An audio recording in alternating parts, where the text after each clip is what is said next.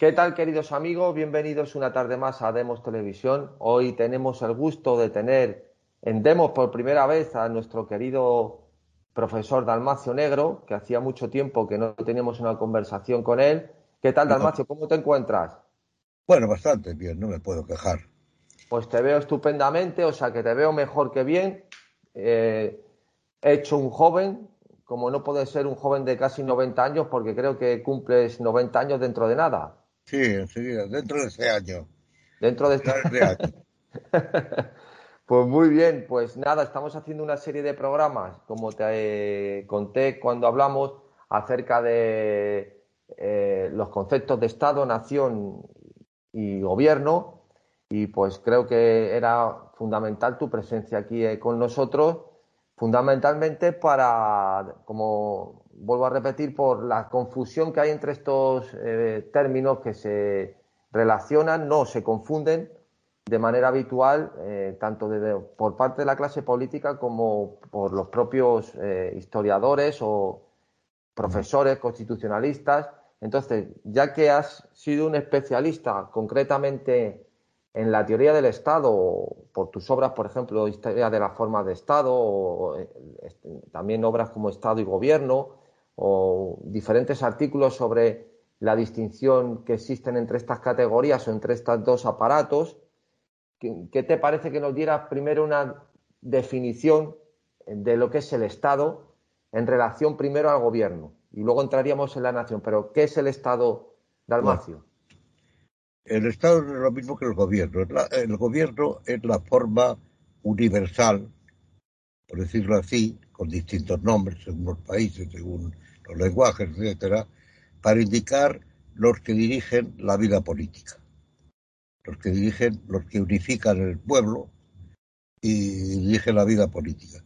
El Estado es un aparato que es lo que no se suele distinguir en el siglo XVI, cuando eh, Bodino, bueno, es un proceso histórico, se va formando las estructuras que llevan al Estado, etcétera, a partir del siglo 13 aproximadamente, cuando empieza, sobre todo cuando empieza la guerra de los 100 años, empieza ahí a estructurarse algo de Estado y eh, se empieza a concentrar el poder.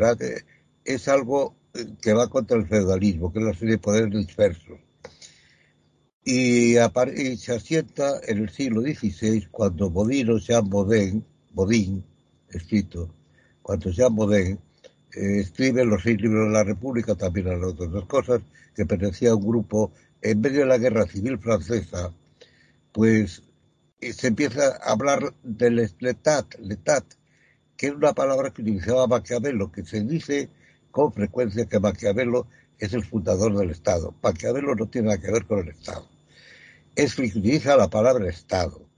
La palabra Estado, lo Stato, con ese líquido en italiano, lo Stato eh, era una palabra que empleaban los italianos para designar unas formas políticas nuevas en las repúblicas italianas, que eran ciudades casi todas, eh, Florencia, su de natal, por ejemplo, eh, o Venecia, etcétera, formas más o menos, no Venecia exactamente, pero en este caso, pero lo, he citado, pero otra, Siena, cualquier otra, formas estatales dictatoriales que no eran realmente ni monárquicas, era simplemente que alguien se había hecho con el poder y habría establecido una dictadura, en medio de las luchas que en Italia se llamaban entre el popolo grosso el y el popolo minuto.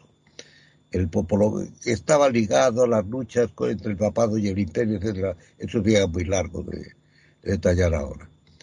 Y utilizar la palabra Estado para designar simplemente lo que está ahí, una forma que no sabía cómo designar, que era propiamente monarquía, que era lo habitual, podía haber repúblicas, pero no había lo estato.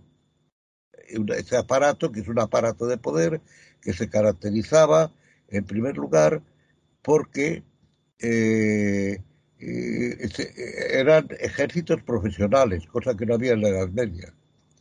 Eran las vernadas, los señores que llamaba el rey, acompañaban al rey, etcétera, pero no había prácticamente profesorado, no había soldi, y no había, perdón, no había soldati, que los soldados, soldati, que los soldatis son los que percibían un sueldo. Soldati, de ahí viene la palabra sueldo de soldatis ligado con... Eh, es una palabra... Bueno, eh, eh, estos eran profesionales, dirigidos generalmente por condotieros. Condotieros que de armas que al principio se alquilaban a unas ciudades o a otras que los alquilaban para su guerra, sus conflictos, etcétera, se comentaban la, se comentaban la defensa de las ciudades, etcétera. Bueno, el ejército. Aparece ya eh, grupos de profesionales armados al servicio del poder político o que conquistan el poder político, como en algunos casos. Estos requieren naturalmente pues eh, eh, recursos para pagarles, por ejemplo. Y entonces aparece la hacienda, cosa que no existía, existía el tesoro del rey, pero los reyes medievales generalmente se mantenían con sus propios bienes, que ahí sacaban los medios para tener sus soldados, luego por el juramento de fidelidad feudal, etcétera, u otros pactos, pues cuando se les llamaba a la guerra, pues iban con el rey a la guerra, cada uno eh, iba con sus mesnadas, sus partidas y hacía la guerra. Aparece el ejército, que además es profesional por otras razones también, porque aparecen las armas de fuego porque en las guerras medievales no había cañoncitos, no había arcabuces, no había nada de eso. En consecuencia, hay que pagar estas armas, que son muy caras también, eran carísimas. Hoy en día, pues no es lo que valdrá una pistola o un fusil, pero en tiempos era, había que ser rico para comprar armas. Eso requiere, como digo, un servicio permanente de recaudación, que es la hacienda que los, lo que se pagaba en los tiempos medievales, pues era lo que se concedían en las cortes o en las reuniones que hubiera, asambleas, dietas, etcétera, que concedían los señores a cambio de ciertos servicios, prestaciones por parte del rey, concesiones, etcétera, pues le daban, podía haber tributos cuando era gente dominada por las armas, pero esto era los ingresos que tenía el rey. Ahora no, Ahora hay que tener los ingresos permanentes y fijos para mantener los soldados. Entonces, perdona, Dalmacio, podríamos decir para, eh, para dejar ya determinada un, una, un criterio, es que de alguna manera el Estado es una forma de gobierno que surge de manera simultánea a la consolidación de las instituciones. Es decir, eh, no es lo mismo el gobierno que podrían ser personas individualmente ejercen el mando que oligarquías que tienen que funcionar a través de un aparato institucional con una serie de reglas en las que existen unas normas, vamos a decir, administrativas, por entendernos. Sí, sí, sí, sí.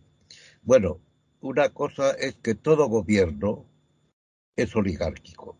Solo es uno el que manda siempre. Todo gobierno es monárquico, porque siempre es uno el que decide. Pero todo gobierno tiene a su alrededor una oligarquía. Lo explicaba muy bien Hume en un ensayo que es precioso, los primeros principios del gobierno, que son tres o cuatro páginas nada más.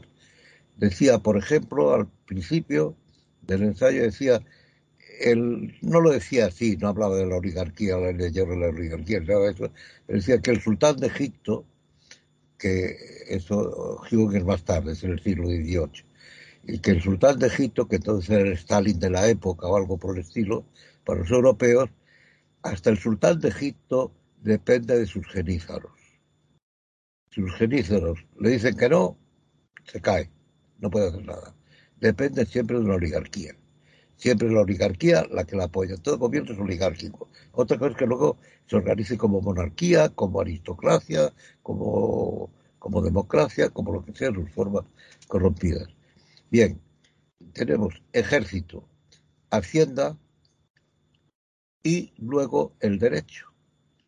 Que el derecho son, empiezan las ciudades italianas donde se ve muy bien todo esto, lo explica García Pelayo en algún librito que tiene, lo explicaba bien García Pelayo, eh, estos personajes pues dan ordenanzas allí donde mandan, eh, que, que son las primeras leyes, porque la Edad Media prácticamente había leyes, pero era, eh, conservaba las costumbres, se regía por las tradiciones, etcétera, etcétera.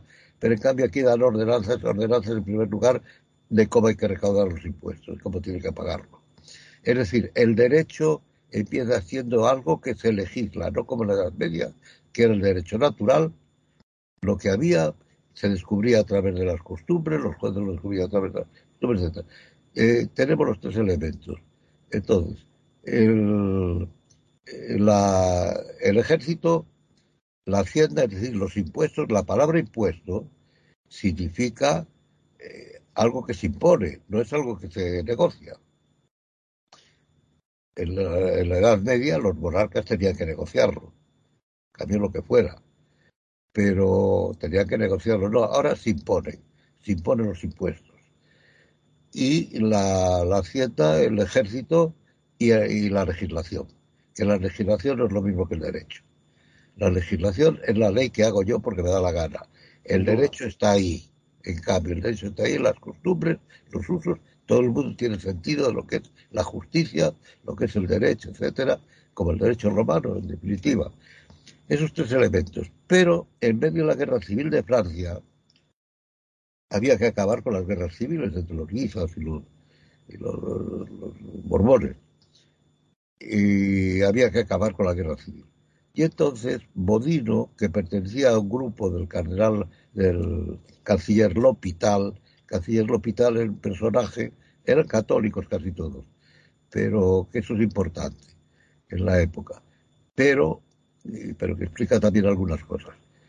Eran católicos y entonces eh, lo que hace Bodino es escribir el libro sobre la soberanía, los seis libros de la República, la soberanía. Aparece la soberanía, que la soberanía en la Edad Media, el soberano era simplemente el que estaba sobre los estrados, el que estaba más alto en los estrados, un juez estaba más alto, era el soberano, o un soldado que estaba, un general que estaba más alto, entonces no había generales.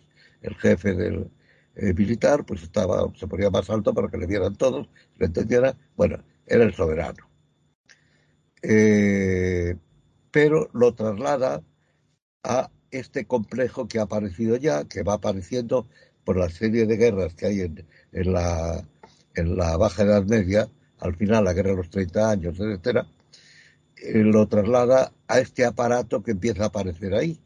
Empieza a aparecer un aparato, más o menos con su ruido, con sus reglas, y le, le atribuye la soberanía a esto que él llama letat, copiado de Maquiavelo, pero que no es el de Maquiavelo.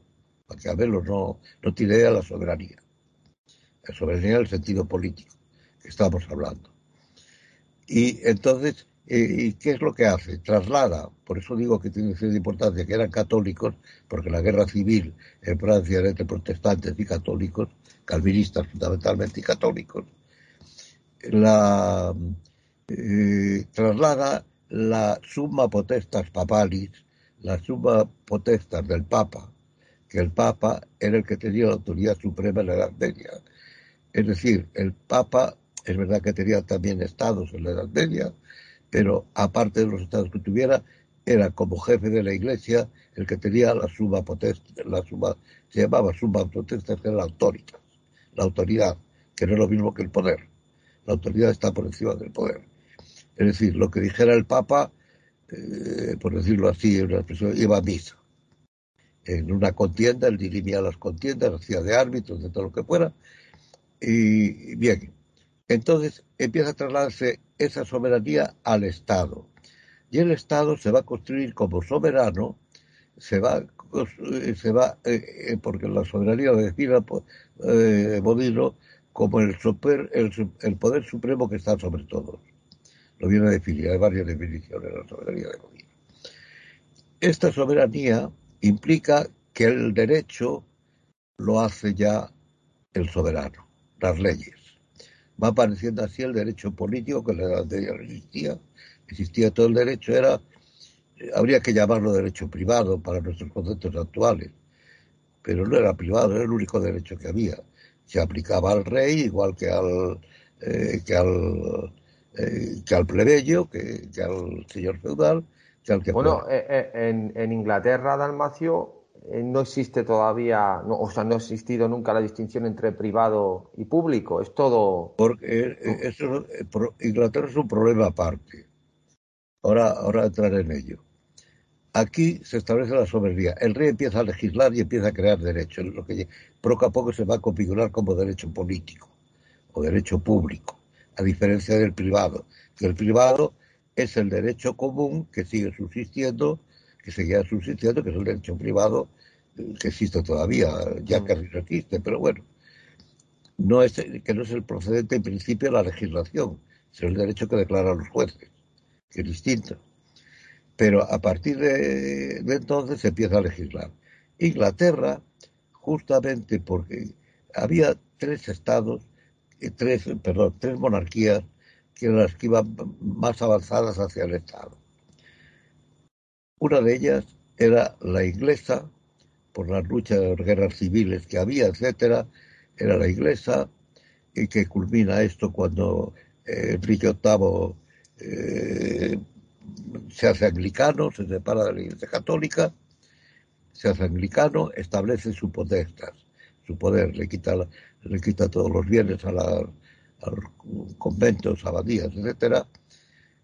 Otro que era Francia, debido también a la guerra de los, a la guerra esa de los 100 años, a la que nunca fue nadie, se dice irónicamente, pero era guerra intermitente de Francia e Inglaterra, y Castilla. Castilla por una razón, por la reconquista. Eh, los países, eh, las monarquías españolas, en España eh, no se podía esperar a que viniera una racia de los árabes, de los musulmanes, para convocar a los, a los nobles que no había feudalismo prácticamente en España por esa razón, porque salvo en, Cataluña, en Cataluña sí hubo feudalismo, limitado pero hubo feudalismo, porque quedó ya, ya avanzada la reconquista, ya quedó prácticamente inmune al poder musulmán. Tenían que atravesar muchos territorios, etcétera, no, aunque había monarcas todavía en Zaragoza, musulmanes, etcétera. Pero en España no, había que estar siempre sobre las armas, por decirlo así. Y cuando venía una racia musulmana, pues inmediatamente el monarca llamaba a los señores y les, decía, les congregaba, iban a la batalla. Pero por eso Castilla se llama Castilla, porque debido a eso había que seguir avanzando la reconquista, había que construir castillos. Castillos donde se refugiaba la gente eh, esperando que viniera más socorros, socorros de otros castillos, del monarca, que era el que defendía. Por eso la Castilla era la que iba más avanzada hacia el Estado, porque eso implica crear unas estructuras permanentes, más o menos, unos recursos financieros, unos recursos militares, para poder eh, eh, reaccionar rápidamente contra el poder musulmán. Y por ahí la multiplicidad de castillos, que se iba avanzando, construían castillos, se le daban sus fueros, etcétera, pero siempre el monarca eran eh, señoríos, podían ser de realengo que dependían directamente del rey, o de abadengo que debían de lo dependían de la iglesia, pero prácticamente los e iglesia y Estado estaban muy, muy, perdón, Estado no, el, la iglesia y el monarca estaban muy unidos por la misma razón razón de defenderse contra el Islam. Bien, eh, en Francia, entonces, a fines del siglo XVI, se establece en Francia la, eh, la, el primer Estado, por decirlo así, ya moderno. Y eh, porque la palabra moderno, en la palabra Estado es que hay un problema. Forshoff decía en un librito no recuerdo exactamente el título del artículo que es un libro, está traducido, decía que en su momento, que por fin parece, se equivocaba, que parece que por fin la gente se ajusta ya al significado de la palabra Estado, porque se habla ya no, porque, porque ya el Estado ya está claro lo que hay. No, se sigue hablando todavía hoy del Estado egipcio, del Estado chino, del Estado qué sé yo, del Estado prehistórico, de, todo este Estado azteca, no tiene absolutamente nada que ver. El Estado es una construcción artificial, artificial que hacen los monarcas. Sobre todo la monarquía francesa que es la que, imitando a España, que fue, no sé si me sigue bien porque estoy mezclando muchas cosas, eh, España es la primera que llega a tener un Estado, los reyes católicos, pero un Estado formado, según una práctica muy corriente en el Mediterráneo, a base de uniones personales. Castilla y Aragón se unen, etcétera. El modelo de lo estato de, de Maquiavelo es Fernando el Católico, lo estato en el sentido maquiavélico, no soberano. Cuidado, no soberano. La soberanía, la última soberanía, si queremos decirlo, en aquella época, era la del Papa, que era el que podía decidir, excomulgar lo que fuera. La, no, no soberano, pero construye, eh, debido a la reconquista y a Castilla, estas estructuras estatales, más o menos, que está ya era la que había más avanzada, pero no progresó más allá del barroco hacia 1610 aproximadamente. Es cuando ya no progresa España hacia el, Estado, hacia el Estado por una razón, porque se constituye el imperio, y el imperio es distinto del Estado. El imperio se basa en una persona que es el emperador, que tiene unas facultades especiales, etcétera, pero no es un Estado. Perdón, es que me llaman. No pasa nada, eso se edita luego. Mi mujer. Sí, diga. Diga. Hola, buenas tardes. Sí, diga. Sí, sí, pero mira, estoy muy ocupado ahora. Estoy, estoy con un, con, un alumno. No puedo hablar ahora mismo. Vale, le llamo después. Sí, llame otra hora. Para, para ofrecerme que me apunte a Endesa o a Telefónica. Lo de siempre, que llaman desde América. Bueno. Bueno, entonces, Dalmacio, siguiendo como estabas poniendo como ejemplo a España, eh, y, la antecedente o, la consecuencia en Francia como el primer Estado. Vamos a, para entenderlo, realmente entonces, bajo tu perspectiva o tu planteamiento, decir Estado moderno no tiene ningún sentido. Es decir. No, no tiene sentido.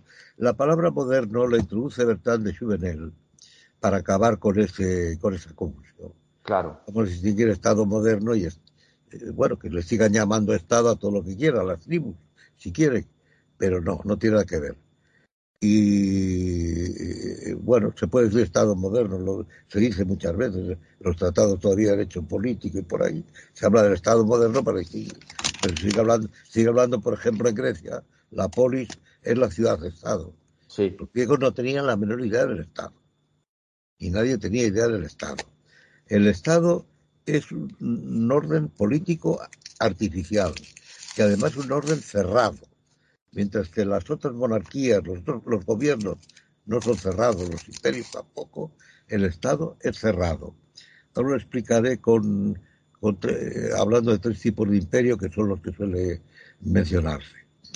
Eh, España, como digo, era la más avanzada y lo que hace Francia es imitar estructuras estatales eh, españolas. El ejército, por ejemplo, que es estructura, España, eh, estructura estatal, eh, la hacienda muy tímida en España, que por eso siempre tuvo, eh, fue deficitaria, porque no era, no era realmente, sí, había las cortes, es verdad que fueron muriendo las cortes, fue muriendo, todo eso la, quedaron reducidas prácticamente con el tiempo al juramento del heredero, etcétera, pero el Estado, por prototipo de Estado, era y es el francés.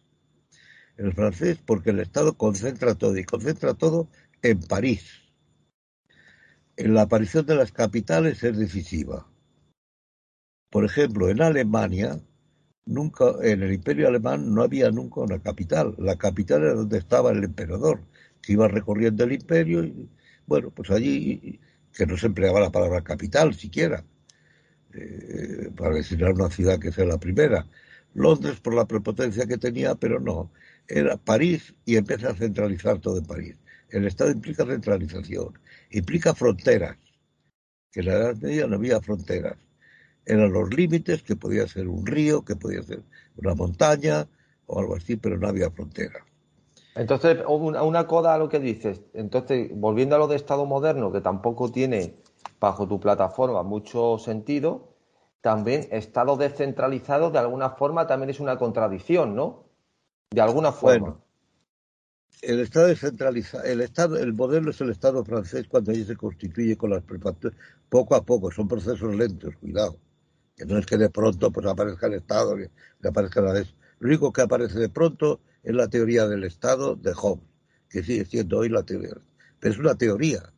En Inglaterra Hobbes no tuvo ninguna importancia, tuvo importancia en la moral, nada más, que cambió la, moral que era la tradicional, basada en las costumbres, etcétera, ligada al derecho, como ya había el common law, además, que, que, eso no sé si lo dije antes, el common law, como la revolución inglesa de 1840 impidió que se estableciera un Estado, que es lo que pretendía la monarquía, sin saberlo, pero es lo que pretendía la monarquía, la monarquía absoluta, que quería ser absoluta. Entonces, eh, eh, Hobbes allí políticamente no ha tenido influencia ninguna pero la ha tenido en el continente, en cambio. Sobre todo en la Revolución Francesa, que es cuando ya el Estado se independiza de la nación y se superpone a la nación, aunque el sujeto sigue siendo nación. Vamos por partes. El, el programa era Estado, eh, Gobierno, Nación. Hmm. Bueno, la nación se va formando poco a poco también al mismo tiempo. Pero en Francia, así como en España no, lo estamos padeciendo hoy, en que ahora el señor Sánchez pues no sabe si hay, lo dijo hace unos años, que había que aclarar si había cinco situaciones en España. ¿Cuántas había? Los catalanes hablan de la suya, que son los que menos pueden hablar quizá, porque Cataluña no fue nunca independiente, fue siempre un condado, dependiente de Francia, dependiente de España. La, el País Vasco menos todavía, claro. Pero bueno, esas son ideas que vienen después, que no me la pena Estamos con otra cosa. entonces, la, eh, se constituye el Estado a fines del siglo XVI, cuando ya la soberanía es lo decisivo. Los estados ya empiezan a tratarse como, los gobiernos empiezan a tratarse como soberanos, porque todos más o menos tratan de tener los elementos estatales. En España, el conde duque, si recuerdan, el conde duque de Olivares quiso invitar a Francia, que antes había invitado a España, pero viendo que el poder francés era mayor por la concentración de recursos en un centro, centralización, orden cerrado, aunque las fronteras todavía eran... Eh, eh, es un proceso lento, un español podía combatir a las órdenes del rey de Francia porque se había enfadado con el rey español, un francés podía combatir las órdenes porque se había enfadado y nadie lo tomaba mal. Es verdad que hay poesías, alguna poesía sobre española muy conocida, la traición de tal y, entonces no se tomaba como traición, sino una pelea con el rey, por lo que fuera, con razón o sin ella, y entonces iba a servir a poner las órdenes de otro. Los alemanes estuvieron durante toda la Edad Moderna, prácticamente, como no tenían un Estado, pues estuvieron sirviendo a quien les pagaba. Los suizos, todavía eran muy famosos, se alquilaban, etcétera, se la vida así, luchando a favor de... Nadie, nadie se lo tomaba entonces como una tradición a la patria, no, era una cuestión de derecho, nada más. Bien, entonces eh, se instituye como un orden territorial cerrado. ¿Qué implica que sea el Estado un orden territorial cerrado? Por ejemplo, los tipos de imperio. España, que fue la primera nación que construyó un imperio fuera de su nación europea. Imperios ha habido mucho. Quedaba el imperio ruso, quedaba el, pero, el imperio turco. España, que fue la primera, no tuvo jamás colonias, sino que tuvo provincias. Todavía recientemente, pues los habitantes de Guinea, los nacidos en Guinea y los nacidos en el Sáhara, ahora está el IES del Gali, que anda por ahí, eran provincias españolas, no eran colonias, que no hay que confundir, que a veces se confunde con Marruecos. Marruecos no era colonia ni provincia. Marruecos era un protectorado de acuerdo con unos, eh, de acuerdo con unos acuerdos que hicieron las potencias europeas en 1909 era un protectorado que le tocó a España esa parte, porque Francia quería llevarse lo demás, pero los demás países, Alemania, Inglaterra, no consentían que Francia tuviera todo, porque controlaba el estrecho de Gibraltar. Y entonces eh, España, que estaba en decadencia, pues le regalaron la parte del Rif. Pero era un protectorado, cuidado, no era una provincia ni... Eh, en cambio los otros sí. En cambio en Francia, ¿qué ocurría? Como el Estado es un orden territorial cerrado, por eso las fronteras nacen del Estado en un proceso lento. Cuidado, porque hasta que hay fronteras ya se controla que un español pueda pasar a, a Francia, un francés a España, un, francés a Alemania, un francés a Italia, Inglaterra. Esto es un proceso lento que tarda. Bueno, a veces si había guerra, pues los franceses estaban mal vistos en España, si venían, pero al revés, pero no, no eran extranjeros, por decirlo así. Porque en la Edad Media no había extranjeros entre los, entre los bautizados, ni siquiera entre los musulmanes o los, o los, maometanos, mejor dicho en ese caso, los maometanos o los judíos españoles o no, eh, no había fronteras. Era la cristiandad, los bautizados, la cristiandad, y luego cada uno vencía a su señor, a quienes fueran.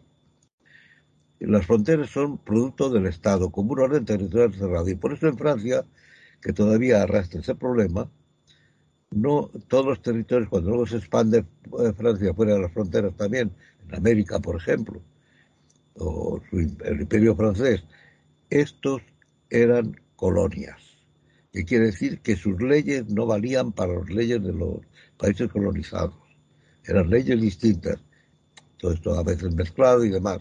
En Inglaterra y Norteamérica todavía hay, no quieren colonias propiamente dichas, aunque tuvieron imperio colonial, pero es a base de crear puntos, eh, son imperios comerciales que eh, puntos donde comercian con los otros países, procuran dominarles. La India, por ejemplo, por y si acaso son propiedad en Inglaterra de la reina. Inglaterra es propiedad de la reina. Y Canadá me parece que también es propiedad de la reina, teóricamente, claro. La cosa ha evolucionado o no. Pero eh, la reina inglesa sigue siendo la reina del Canadá, la Commonwealth. Y la India ya no, pero así sucesivamente son, eh, creo que así se ve un poco la diferencia entre el Estado, lo que es el Estado, que es un territorial cerrado. Cerrado y los que no pertenecen a ese Estado son extranjeros. Tienen que tener una residencia autorizada, etc. La Unión Europea ya ha acabado con todo esto. Eh, bueno, hay un permiso de residencia, pero tiene cierta lógica para saber quién, quién está, ¿no? Pero nosotros, los hispanoamericanos, todavía tienen, me parece que tienen que residir tres años en España, o alegar que tiene un abuelo, un primo, bueno, cosas de eso, se esconde la nacionalidad, porque teóricamente siguen siendo españoles, los hispanos, eh, pero no así otros, musulmanes o, rusos, o todavía los que están fuera de la Unión Europea. Bien. Este bueno, perdona, Dalmacio, ¿sabes que con los judíos sefarditas hace poco se les dio la nacionalidad a sus descendientes? Bueno, en realidad quien se lo había dado me parece, me parece que fue Primo de Rivera. Yo sé que ha habido un decreto, no sé si han sido 3.000 o algo por el estilo, que el gobierno pues concedió a esos descendientes de los judíos expulsados, a los sefarditas, sí. les concedieron la nacionalidad hace poco. Hace, bueno, puede ser que lo hiciera, no sé, por algún motivo, pero yo tengo idea que fue el primero, que fue ya Primo de Rivera que le dio la nacionalidad, que podían pedirla, cuidado que a lo mejor lo que hacen ahora es dárselo automáticamente. Puede ser, puede no conozco la ley, pero que podían pedirlo. De hecho, eh, los, eh, los, embajadores españoles salvaron a muchos judíos. Franco está considerado por los... Sans Brice. Sans Brice.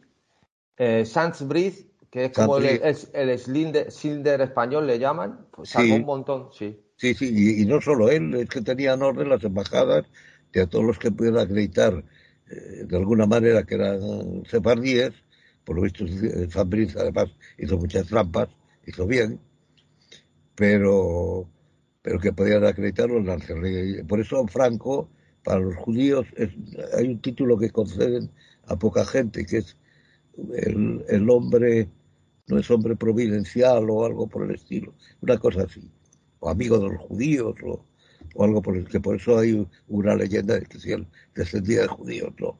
Es que él era español y católico, no.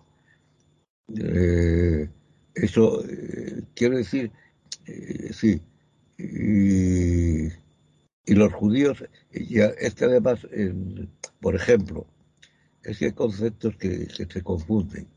La religión es una palabra inventada en el siglo XIX, en el siglo XVI.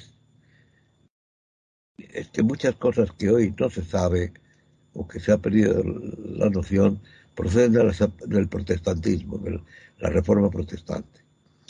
Cuando es la reforma protestante, un católico precisamente inglés, que no me acuerdo cómo se llama, fue, parece según un teólogo norteamericano muy interesante, Kavanaugh, de varios libros traducidos, eh, este empezó a llamar religión, eh, emplear la palabra religión para distinguir los que eran adheridos a determinada confesión protestante o a, o a la Iglesia Católica o la Iglesia Ortodoxa, porque la religión significaba simplemente la adscripción a determinada tipo de conducta.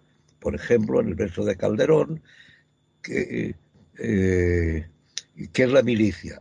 Una religión de hombres honrados. Lo decía así Calderón, la milicia, el ejército, los soldados, religión de hombres honrados.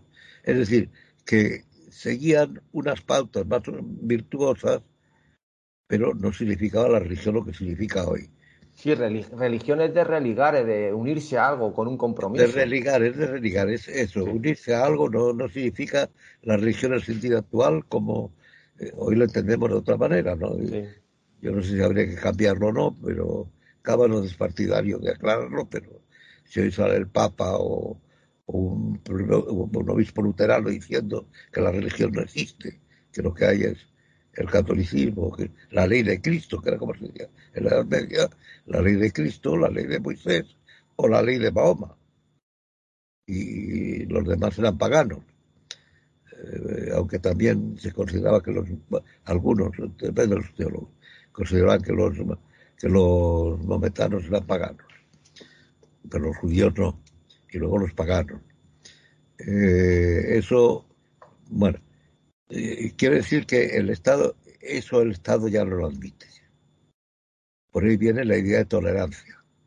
Tolerancia a los protestantes, en el caso de Francia, el edicto de Nantes, que luego fue revocado varias veces. Luis XIV, lo, lo, retiró, que era la tolerancia, porque había muchos protestantes en Francia. Y, y, la soberanía aparece como un poder neutral, que es una característica del Estado. El Estado aparece como neutral, incluso en Hobbes. Neutral frente a todas las banderías, frente a todos los bandos. Pero ¿qué hace el Estado? El Estado es nada más una construcción. Es un artificio, dice Hobbes. Las tres primeras páginas del Leviatán, que es la obra principal de Hobbes, son muy claras. Le llama el gran artificio. Es una construcción artificial. Es un Estado de derecho, porque se construye mediante el derecho mediante normas jurídicas. El Estado lleva aparejado, por ejemplo, que aparece el estamento de los políticos, que antes no existía. Antes lo que diríamos los políticos fueron los servidores del rey o los servidores de, quien fuera, que, además olvidé decir una cosa, que la palabra estato se utiliza Maquiavelo, aparece primero en el lenguaje eclesiástico para distinguir el estato clerical o el estato laico el Estado en Italia, en Roma. Pasa, pasa ahí, la utiliza ver de la palabra Estado. Eh, quiere decir que no, no tiene sustantividad en sí mismo la palabra, sino que se ha utilizado luego para designar lo que está ahí, el aparato. Es una máquina, el Estado es una máquina a cuyas leyes, esto es importante, hay que someterse. Es como quien conduce un coche. El gobierno que entonces era libre y era responsable de sus actos antes del Estado, el gobierno, si quiere gobernar, tiene que someterse a las leyes del aparato estatal. Es como quien conduce un coche, tiene que someterte a las leyes de conducción del coche. Las reglas, porque si no se estrella. Pues lo mismo, ahí, y por eso aparece ahí las reglas del Estado, que es el derecho público, que poco a poco se va extendiendo a todo. Derecho político que es Hobbes también el primero que habla de el primer tratado de derecho político no es tratado, son los elementos de derecho natural y político de Hobbes, que lo traduje yo precisamente en la primera traducción eh, y, y, Hobbes es el que hace la teoría del Estado y lo construye como el gran artificio. Soberano, que además tiene que ser, y, es el teórico de la monarquía absoluta que todavía es el último. ¿Qué ocurre con esto? Que para centralizar en París, en Francia, para centralizar todo en París, que Francia es la nación europea que depende muchísimo más de un centro, España depende menos, todavía tenemos los regionalismos por ahí, que quieren de naciones, etcétera. Eh, Inglaterra sí, de Londres, pero está también Escocia, y Londres por una condición de puerto, de imperio, de que allí va la riqueza, tal. En Alemania, la nación eh, capital no había, cuando unifica Bismarck, la, la establece en Berlín, pero no. Y en Alemania, por ejemplo, la cultura, todo eso, no es la cultura que emite Berlín. Como en Francia, la cultura francesa es, por decirlo así un poco exageradamente, es la cultura parisina que se extiende por toda Francia. Es de allí donde se impone además la unidad de lengua. Mm. Richelieu crea las academias, la Academia Francesa, que luego se han imitado en España y en otros sitios, en la Academia Francesa, para unificar la lengua. Y, es mucho más rígido que en España, eso hay academias, no por llevar. En España no ha habido Estado nunca hasta la como, como se vio en la en la, en la guerra de la independencia. En 1808, sí. Se, se vio que no había un Estado. Lo poco de Estado que había, que los robones introducen la idea estatal aquí. No sé, eh, estoy mezclando muchas cosas.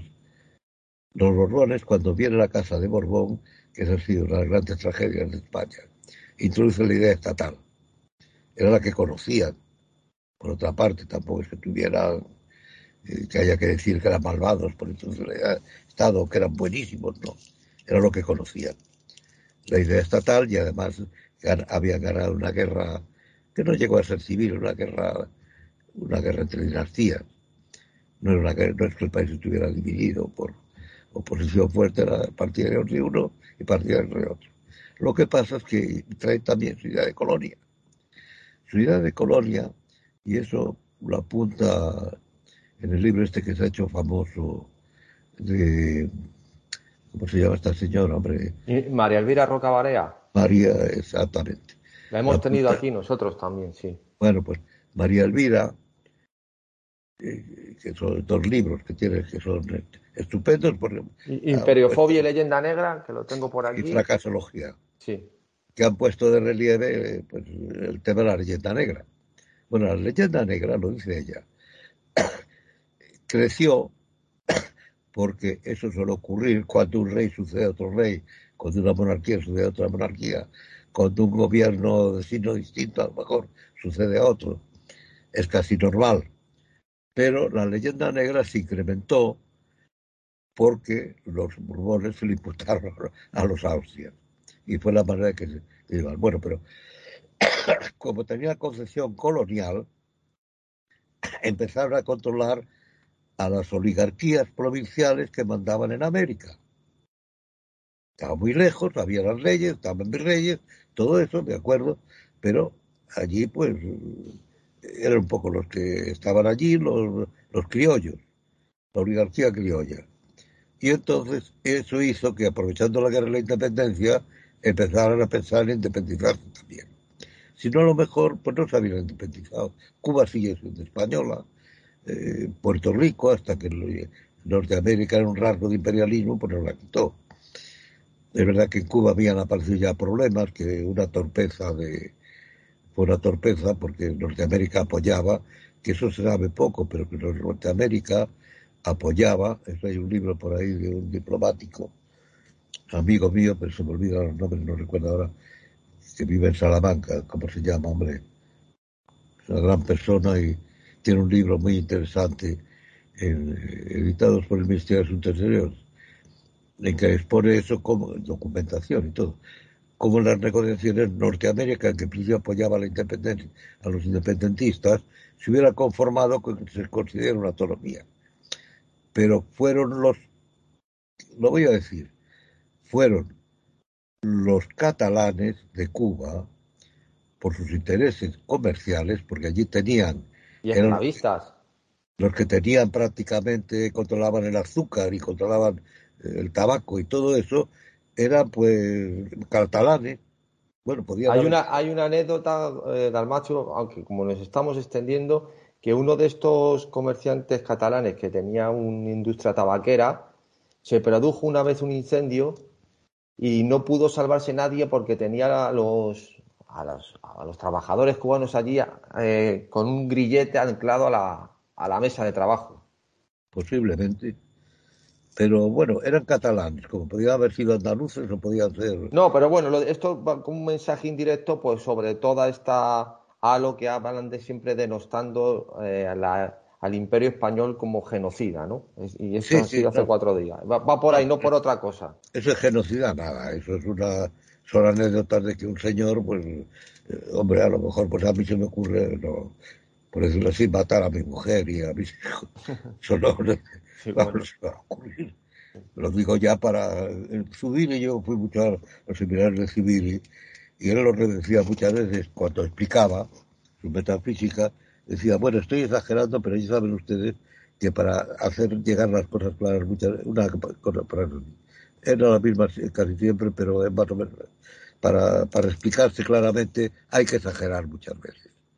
El oyente tiene que matizar lo que, lo que falta, pero se supone que hay gente que lo entiende. Y por eso digo yo el ejemplo de eso, pero por eso se va a deducir que todos los españoles matan a su mujer. Son bobadas. Pero, pero eran los que dominaban allí y ellos se opusieron a la independencia y a la autonomía también. Se opusieron y luego cuando perdieron, cuando Norteamérica ya se metió, perdieron y fueron los capitales catalanes que vinieron aquí y empezaron a coquetear con el, nacionalismo catalán, que si la lengua, que si tal, que si cual. Pero allí no hablaban catalán, allí hablaban español. Dicho sea de paso, ¿por qué? Porque, porque eso son cosas que normalmente no se dicen, pero como están diciendo lo contrario, pues me gusta decirlo. Eh, Dalmacio, para ir dejando ítems ya marcados, primero lo de un aparato artificial, una construcción artificial del Estado, lo de la, una frontera cerrada, que eso me parece fundamental, la relación del Estado y el derecho. Lentamente, ¿eh? poco a poco. Que no es que sí, no, sí. No, no es una cuestión simultánea ni sincrónica, sino que va apareciendo con el. En ese sentido, Luego, los contrabandistas empiezan cuando hay fronteras controladas. Luego aparecería, bueno, aparecería, pues, simultáneamente va unido la aparición del derecho público o el protoderecho público a la, para el funcionamiento, sobre todo de la hacienda y la financiación del aparato del Estado la regulación, vamos, de, financiación. Y, por otro lado... Eh, Aparece, perdón, un estamento nuevo que es el de los políticos. Exactamente, eso quería decir. Y lo que sería actualmente la clase política, ¿cómo se llama? Sería, poco a poco aparece la clase política, gentes que viven del Estado. Y, que viven del Estado y viven para el Estado, pero viven del Estado.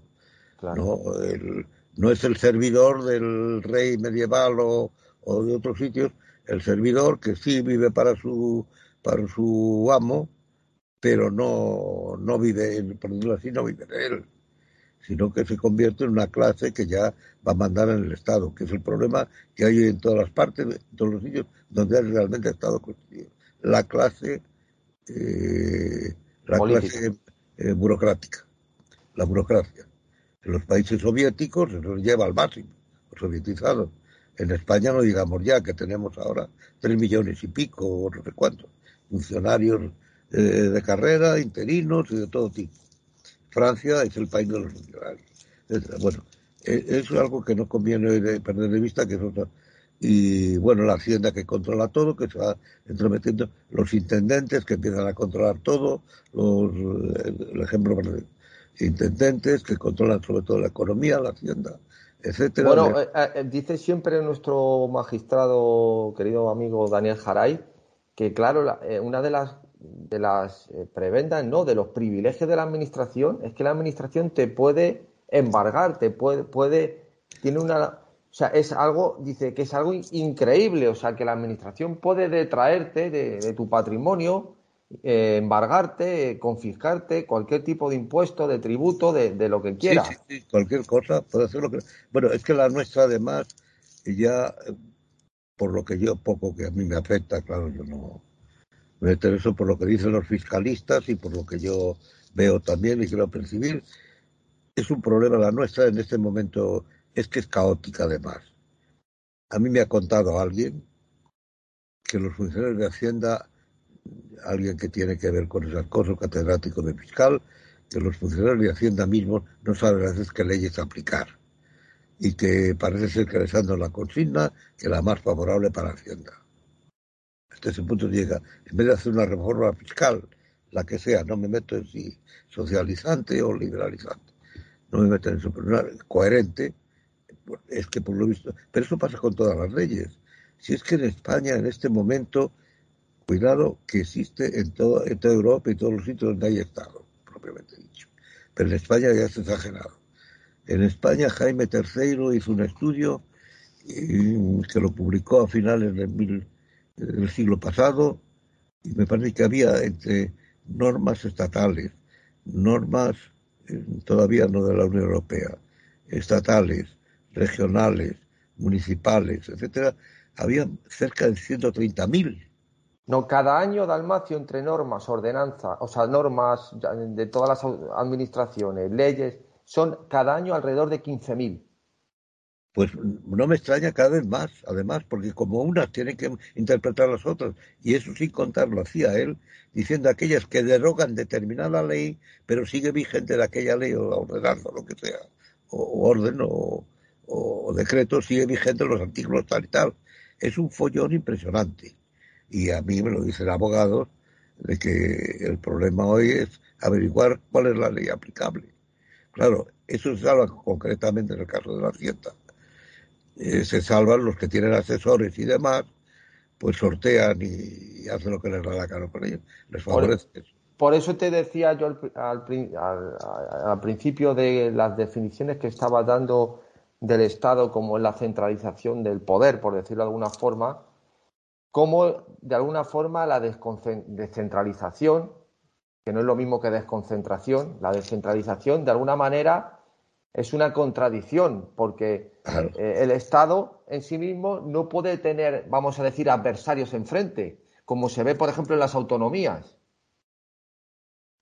Es decir, un eh, eh, tiene que ser hegemónico en su dominio. No puede tener, no puede haber una suerte de antinomias en la que se ventile la jerarquía y que haya una disputa por la jerarquía de la aplicación de una norma. O sea, eh, de hecho, la, la deriva a la que se está llevando en el caso de las autonomías es que ya la última propuesta eh, que, realizaron varios catedráticos y de, administrativo y constitucional, encabezados por Santiago Muñoz Machado, de alguna forma apuestan por un federalismo sin nombrarlo, incluso por constituciones autonómicas. Porque ya es. Sería más claro, sería es absurdo porque yo yo sé lo que piensan algunos de ellos y es absurdo, pero dice ya como estamos pues sería manera de, de clarificar. Porque según se está, pues sí, si tiene ya claras sus competencias tal, en, las regiones tal, tal, tal, o las autonomías o los ayuntamientos y todo, pero es que es el follón que hay, que es difícil aplicar las leyes en España que ya nadie sabe el, el artículo quinto, que es básico en el derecho, el derecho, no la legislación, y todavía no es la legislación, cuando yo estudiaba y todavía bastante después.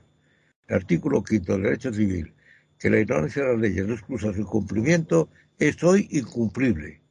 Por supuesto. A lo mejor, seguramente, por estar hablando aquí tú y yo, y estar diciendo esto, estamos incumpliendo no una, doscientas mil leyes, ordenanzas, sí, no lo sé. Es que llega un momento que, es imposible. Es que aquí es una selva, una selva jurídica lo que hay hoy. En España exageradamente, porque en Alemania, bueno, están y además allí por razones históricas, porque en Alemania eh, la unificación la hace muy tarde y entre estados, que eran estados. Entonces hay un federalismo, la República Federal tiene cierta razón de ser, hay un pacto. Bueno, de, hecho, sabes tú, Dalmacio, que hay una cosa que no viene, que viene a cuento con lo que estamos hablando, porque la idea de que se llama eh, la, idea de Savigny, de, del Fall Guys, de, aplicado a la génesis secreta del derecho, y la recuperación del derecho romano eh, en los siglos XVI eh, y XVII, si mal no recuerdo, que era el que se aplicaba en Alemania entre los diferentes estados como derecho común, porque el derecho alemán propiamente dicho ni siquiera lo conocían ellos. Eso fue un paso mucho más tardío. Es decir, eh, lo, que, lo que quiero decir con esto es que la, la de juristas, de los más grandes juristas europeos, que son los, pandectistas, los pandectistas que, y herederos de, de, de, todos los italianos, por cierto, claro, eh, de alguna manera el derecho que viene a, colación de lo que has dicho antes de Estado y Derecho es el sustrato, el fundamento para que funcione un Estado con coherencia, es decir, una unificación en el derecho. Lo que tú estás aludiendo ahora en la proliferación de normas, además de antinomias, en la que la animadversión o la beligerancia entre la autonomía y el Estado muchas veces hace doblegarse al Estado o transferir esa competencia para no doblegarse, hace totalmente inoperante a, un Estado central de, una nación. Mira, es que lo de España yo lo dejaría un poco aparte porque es aberrante. El, ir a un Estado, el federalismo, que esto lo saben bien los que han hecho ese informe, pero desde un punto de vista realista, jurídico realista, pues será mejor el federalismo, ya según estamos. la federación es para unir lo que está desunido. Otra cosa sería una confederación, pero es cuando están desunidos, que es como suele empezar una, federación. Estados Unidos fue primero una confederación. Luego es hoy una, una, federal, es el Estado federal, que no es Estado propiamente dicho, porque no es soberano hacia el interior, porque tropieza con los otros Estados. Lo que podríamos llamar la soberanía de los otros Estados, que no es la soberanía eh, europea, sino que es la soberanía, una autonomía, pero eh, basada en la historia, razones históricas y razones políticas, se han unido muy bien. Pero es para unir lo que está desunido, es el federalismo, para ir uniendo. Y yo, a lo mejor con el tiempo, llegan a unificarse, porque Norteamérica eh, es una nación poco hecha todavía, como lo estamos viendo ahora con lo que ha pasado con Trump y con todos estos líos. Y que parece que quieren desguazar lo que era la nación norteamericana ahora. bueno, no, no sé, vamos a dejar eso. Pero eh, pero lo, de, lo de España es absurdo. En primer lugar, aquí no ha habido autonomía, la misma, las mismas autonomías. ¿Por qué no se, si se basa en los antiguos reinos o incluso condados? Bueno, Cataluña, ¿por qué Andalucía se unifica y, no hay un reino de una autonomía de Sevilla, dependiente de Sevilla, y otra de Granada? ¿Por qué León tiene que estar unida a Castilla? que es más antigua como reino. ¿Por qué eh, se quita Cantabria? Para hacer caprichos electorales, creo yo que fueron todos. Había que quedar bien sobre todo con los separatistas vascos y catalanes. Y entonces, caprichos. ¿Por qué La Rioja? La Rioja, pues significa La Rioja Navarra, la Alavesa y La Rioja eh, de Logroño. Si es que quieren hacerlo bien. No, yo creo que eso se ha hecho mal, yo creo que se han hecho las cosas mal. Hay una ley que a mí me parece que es cada vez más importante en política, sobre todo según esta hora, que es la ley o principio de Hall. No atribuyes a la maldad lo que casi siempre se explica por la estupidez. Que yo creo que eso ha concurrido aquí en gran parte. Unos porque no se dan cuenta, siempre hay un listo que trata de meter, pero yo creo que hay mucho de estupidez. Yo, creo, Dalmacio, que en el caso de la organización territorial del Estado, que viene configurada en la Constitución del 78, eh, precisamente fue en el CEU con, con Helio Gallego, tu discípulo Helio Gallego, que hablé sobre la redacción de la ley fundamental de Bonn, Y pese a ser una ley supervisada por los americanos, porque era una potencia ocupada, un país ocupada, hay que ver qué diferencia no solo de talento de juristas, desde Carlos Smith, Theodor Maut, todo lo que hay todo lo que había ahí metido, sino el, sentido de Estado, el conocimiento del derecho, que no tiene nada que ver con los que llaman padres de la Constitución del 78. Es que, es que ¿de qué estamos hablando?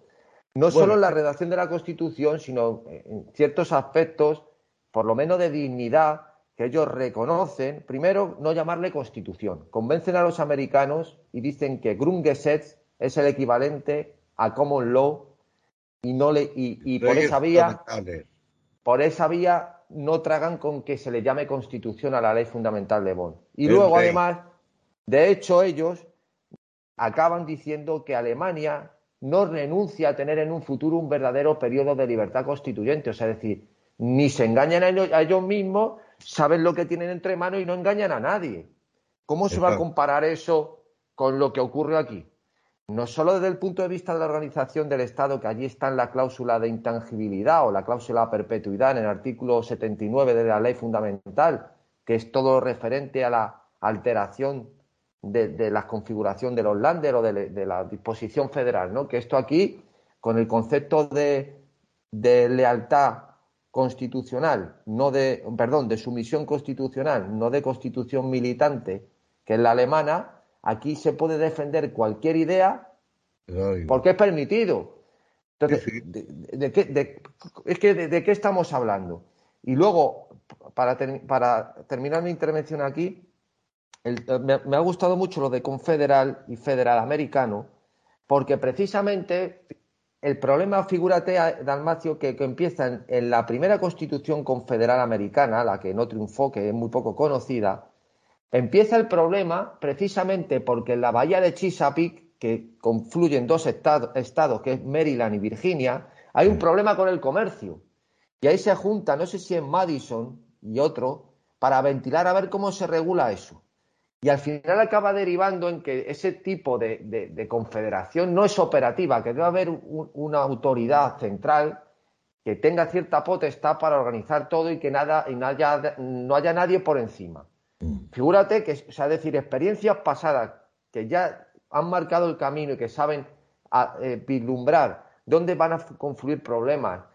Y estamos no solo nosotros repitiendo, sino que además potenciamos esto no es inconstitucionalista en España que hable de todo esto, al contrario, dice que las autonomías pues es un, canto a la diversidad, un canto al folclore y a la multiplicidad de España y que es todo pues maravilloso y que la, suma de singularidades pues nos hace más, fuertes y todo este tipo de cuestiones que, es algo realmente incomprensible. Es que lo que manda es el consenso político y aquí la Constitución eh, eh, hay una anécdota que yo creo que es verdad porque me la ha contado, que cuando el rey fue por, eh, hizo un viaje, Juan Carlos, era príncipe, era, era rey ya me parece, hizo un viaje por Hispanoamérica, quiso hablar con García Pelayo que está en Venezuela. y García Pelayo le aconsejó que no hiciera constitución, que hiciera leyes fundamentales un poco quizá pensando en la de Bonn, hiciera leyes fundamentales, pero que no hiciera constitución, que no estaba ya desfasada y que no, que además había que ver a dónde iba esto y tal. Luego, por lo que fuera, se decidió otra cosa, yo creo que se decidió para satisfacer a los nacionalistas, para satisfacer a todos y asegurar la corona. Y hay una cosa que tú El mismo hecho de que la corona se incluya, eh, la monarquía se incluyera en la constitución, porque aquí nadie, nadie, nadie como en Italia, o es verdad que el presidente de Italia, o de Grecia, que salió mal, de que las monarquías hizo un referéndum y perdió la monarquía. A lo mejor por eso, no lo sé, se le incluyó ahí y se hizo una panache entre todos los que participaban allí. Dices una cosa que en un programa que, que grabaste con nuestro querido Antonio, que repetíamos además siempre lo del federalismo, porque para federarse había que primero romper a España en 17 cachos y volver a unirlo. Claro. Que eh, decía, eh, comentaba junto con nuestro querido Antonio que España es la única nación que tiene un día la Constitución, que ha consagrado. Sí, Hubo en México también, no sé por qué, pero ya no lo celebran, me parece. Pero, pero España es el único día santo dedicado a la Constitución. Y en parte, en parte yo, eso ya son chismes, pero en parte es porque al parecer los elementos laicistas, que había muchos, no sé si Peces Barba era uno de ellos, porque Peces Barba pintó mucho en eso, pues lo que querían era quitar el Día de la Inmaculada como festivo. Y luego pues hubo un acuerdo, no sé, han quedado los dos, pero más vacación, casi todos más contentos, pero pero es disparatado un día de la Constitución, bueno, y, que, y luego los discursos que se allí, que es ridículo todo. Si es que lo de la Constitución aquí, eh, digan lo que quieran, está mal hecha. Ahora, yo pediría que se cumpliera la Constitución. Claro, pero el problema está, como hemos hablado, está hecha para no cumplirse. Es que si la Constitución de Almacio se cumpliera, esto se paralizaba automáticamente. Porque es, que es, es, algo que es incumplible. Por eso eh, eh, me parece de una ingenuidad. No, no, perdón, yo lo estoy comparando con lo que hay. No, sí. no lo estoy diciendo en términos absolutos, que sea una constitución maravillosa, pero por lo menos que se atienda a la constitución. Porque la constitución por lo menos dice que España es una nación, aunque luego la divide. Y no que ahora pueden estar gobernando que es increíble. ¿Qué país puede estar gobernando partidos que quieren separarse de la nación? Eso es lo, esa es mi tesis que siempre repito, Dalmacio, que es que si una constitución es tal, lo que debe fundamentarse es en la unidad del sujeto constituyente. Por lo tanto, ¿cómo es posible que una constitución tolere, admita, albergue y legalice y legitime a individuos parlamentarios que persigan la destrucción del sujeto constituyente? Es que eso no tiene tú que eres católico, eh, supón que en el Vaticano se permitiera la entrada de pastores protestantes y de imanes musulmanes. Se llegará, no se llegará bueno, Vaticano. todo, todo a su debido tiempo, ¿no? No, bueno, sí, porque el Papa actual llama al hermano Lutero y ha grabado unas monedas o no sé qué hizo en su conmemoración. Sí, no solo eso, otras cosas también. Pero eh, que yo creo que no sabe por dónde se anda, que, bueno, en fin, dejemos el Papa ahora, pero es que yo, la, la Constitución se ha hecho para, para instaurar el consenso, que es lo que manda en España, el consenso político que, que usurpa el consenso de la nación que decía antes. El consenso unión de Cidrón, y siempre que existe cuando hay un pueblo que forma la nación España es la nación más antigua de Occidente y que se quiera destruir la nación española. Y además desde el gobierno, porque todos los gobiernos, no olvidemos, todos, desde el primero hasta el último, hasta hoy, han protegido a los nacionalistas, porque se incluye en la Constitución, por lo menos, ya que en parte se dice que se copió de la ley de Bonn.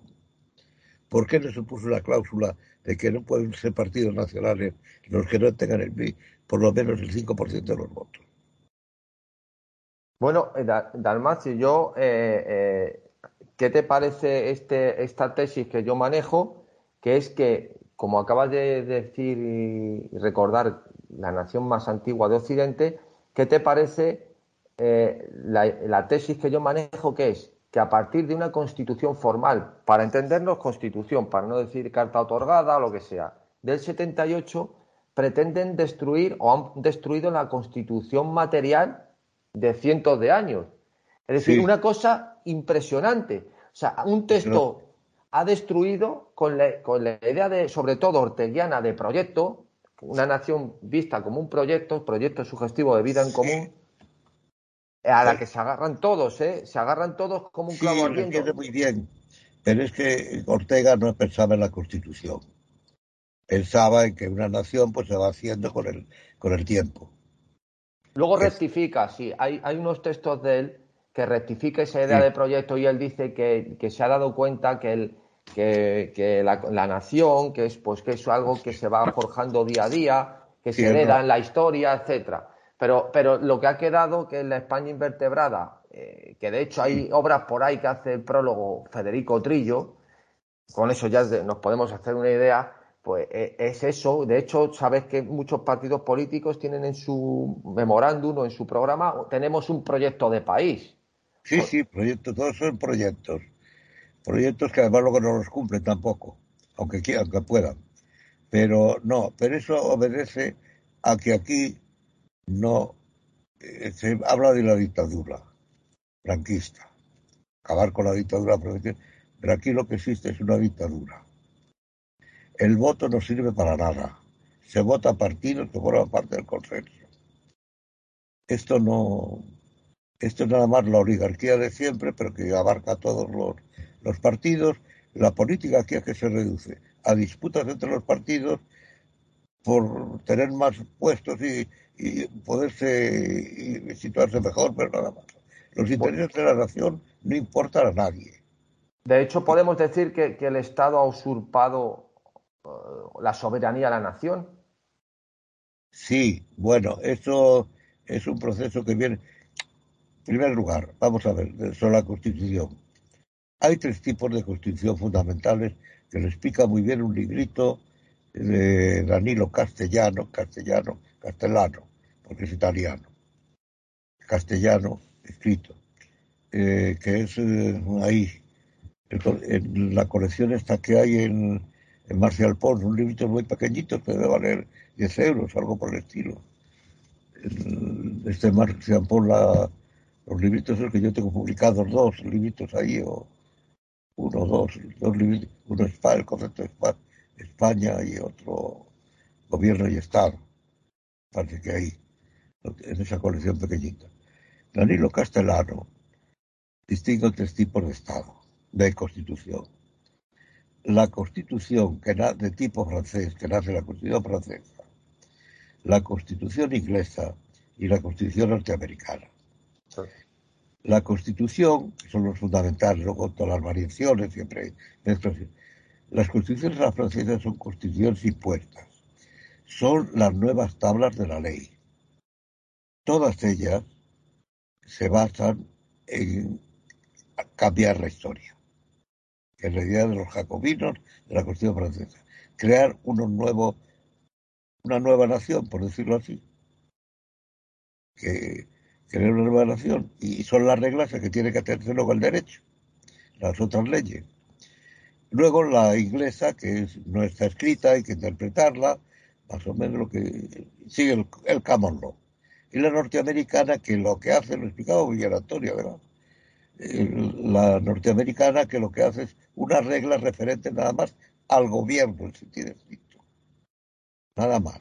No, luego es verdad que se han añadido muchas enmiendas que lo acercan a ser, a ser un Estado, por ejemplo, el, el impuesto progresivo, que eso es lo que convierte a todos los estados en agresores de la nación porque el impuesto progresivo es discriminar a la gente.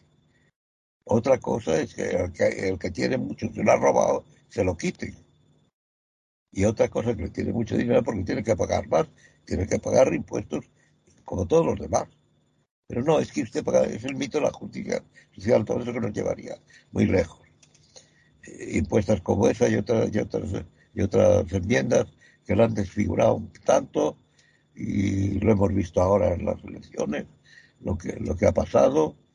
Eh, bueno, pero hay estos tres tipos. Y esta obedece literalmente a esa idea que es la contraria, que nada menos de Fernando Lotalle, que decía lo que dices tú, que una cosa es la constitución material y otra la constitución formal.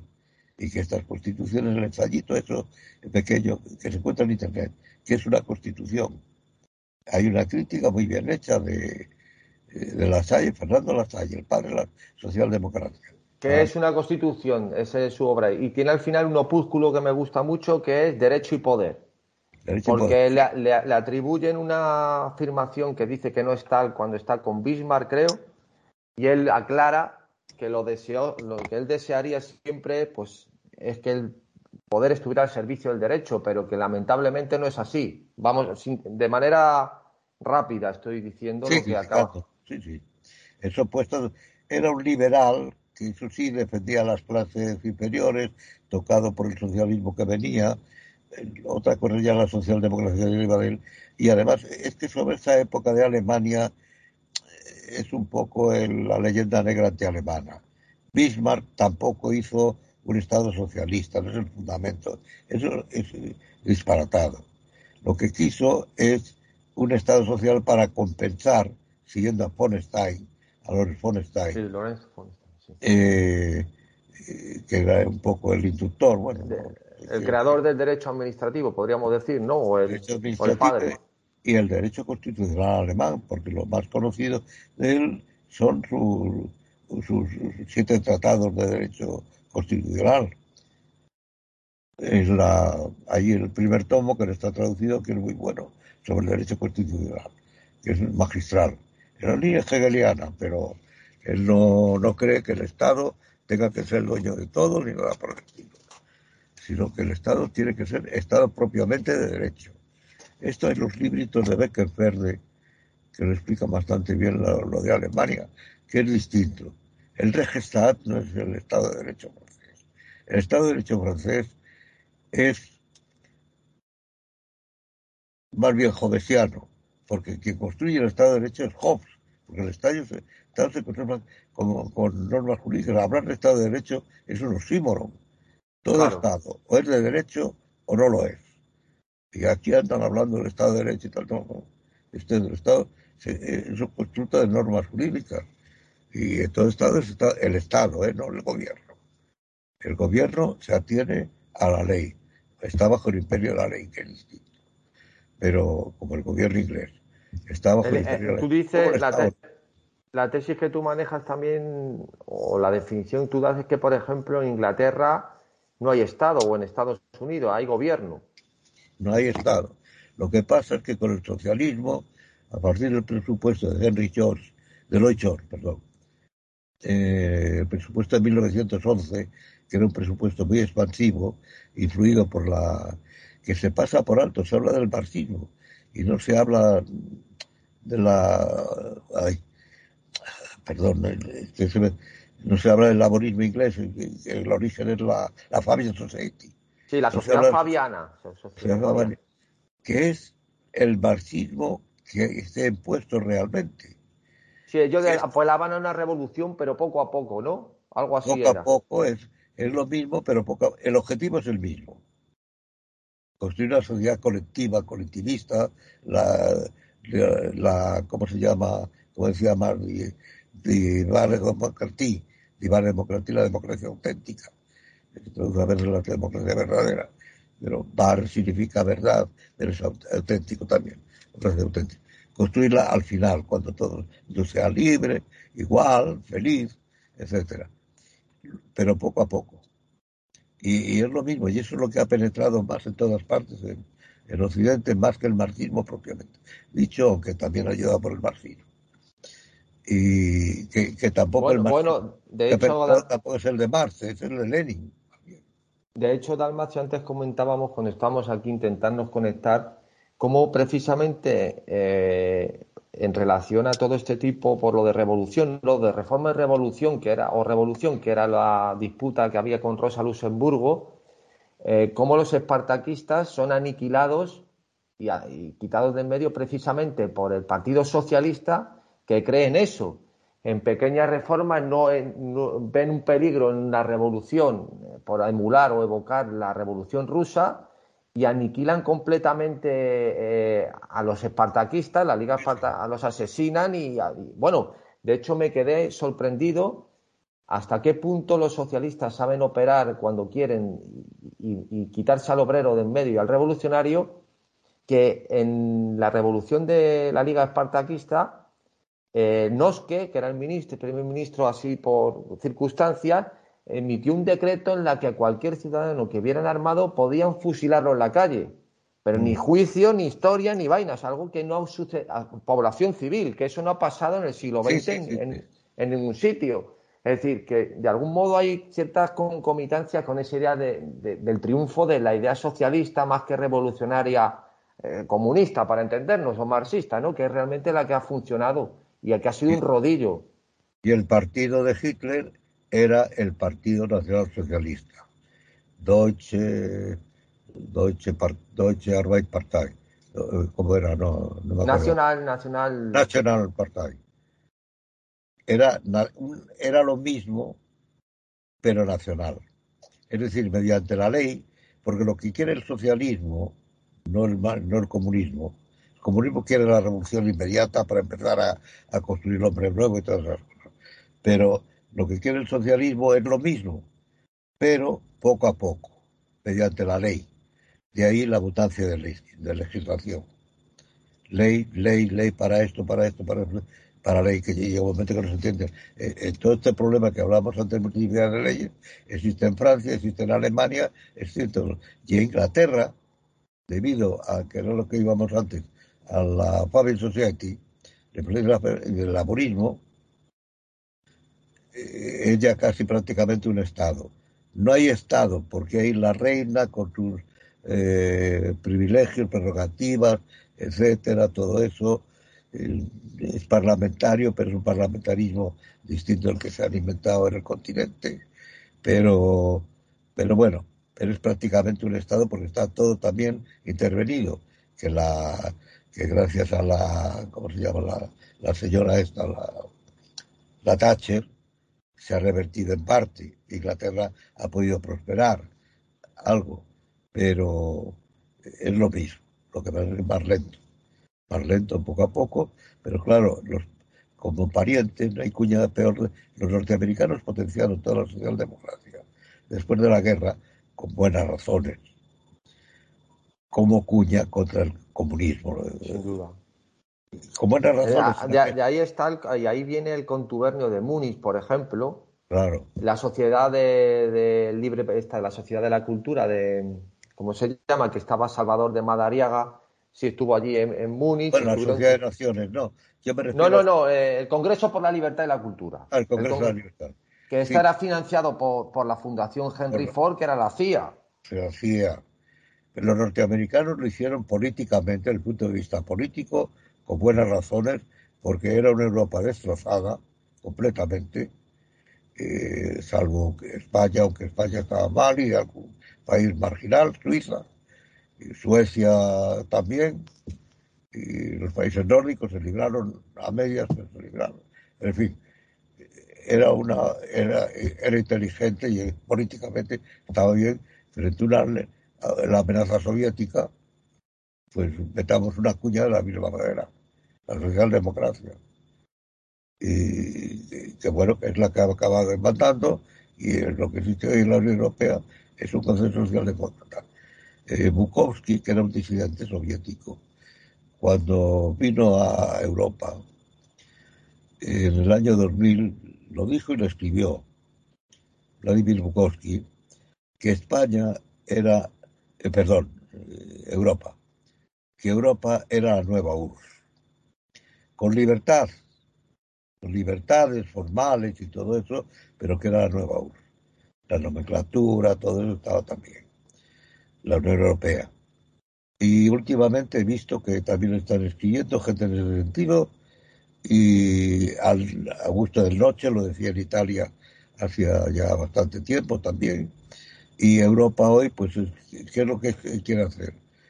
Pues controlar, hacer un superestado como el soviético, solo que no tiene base ni fundamento.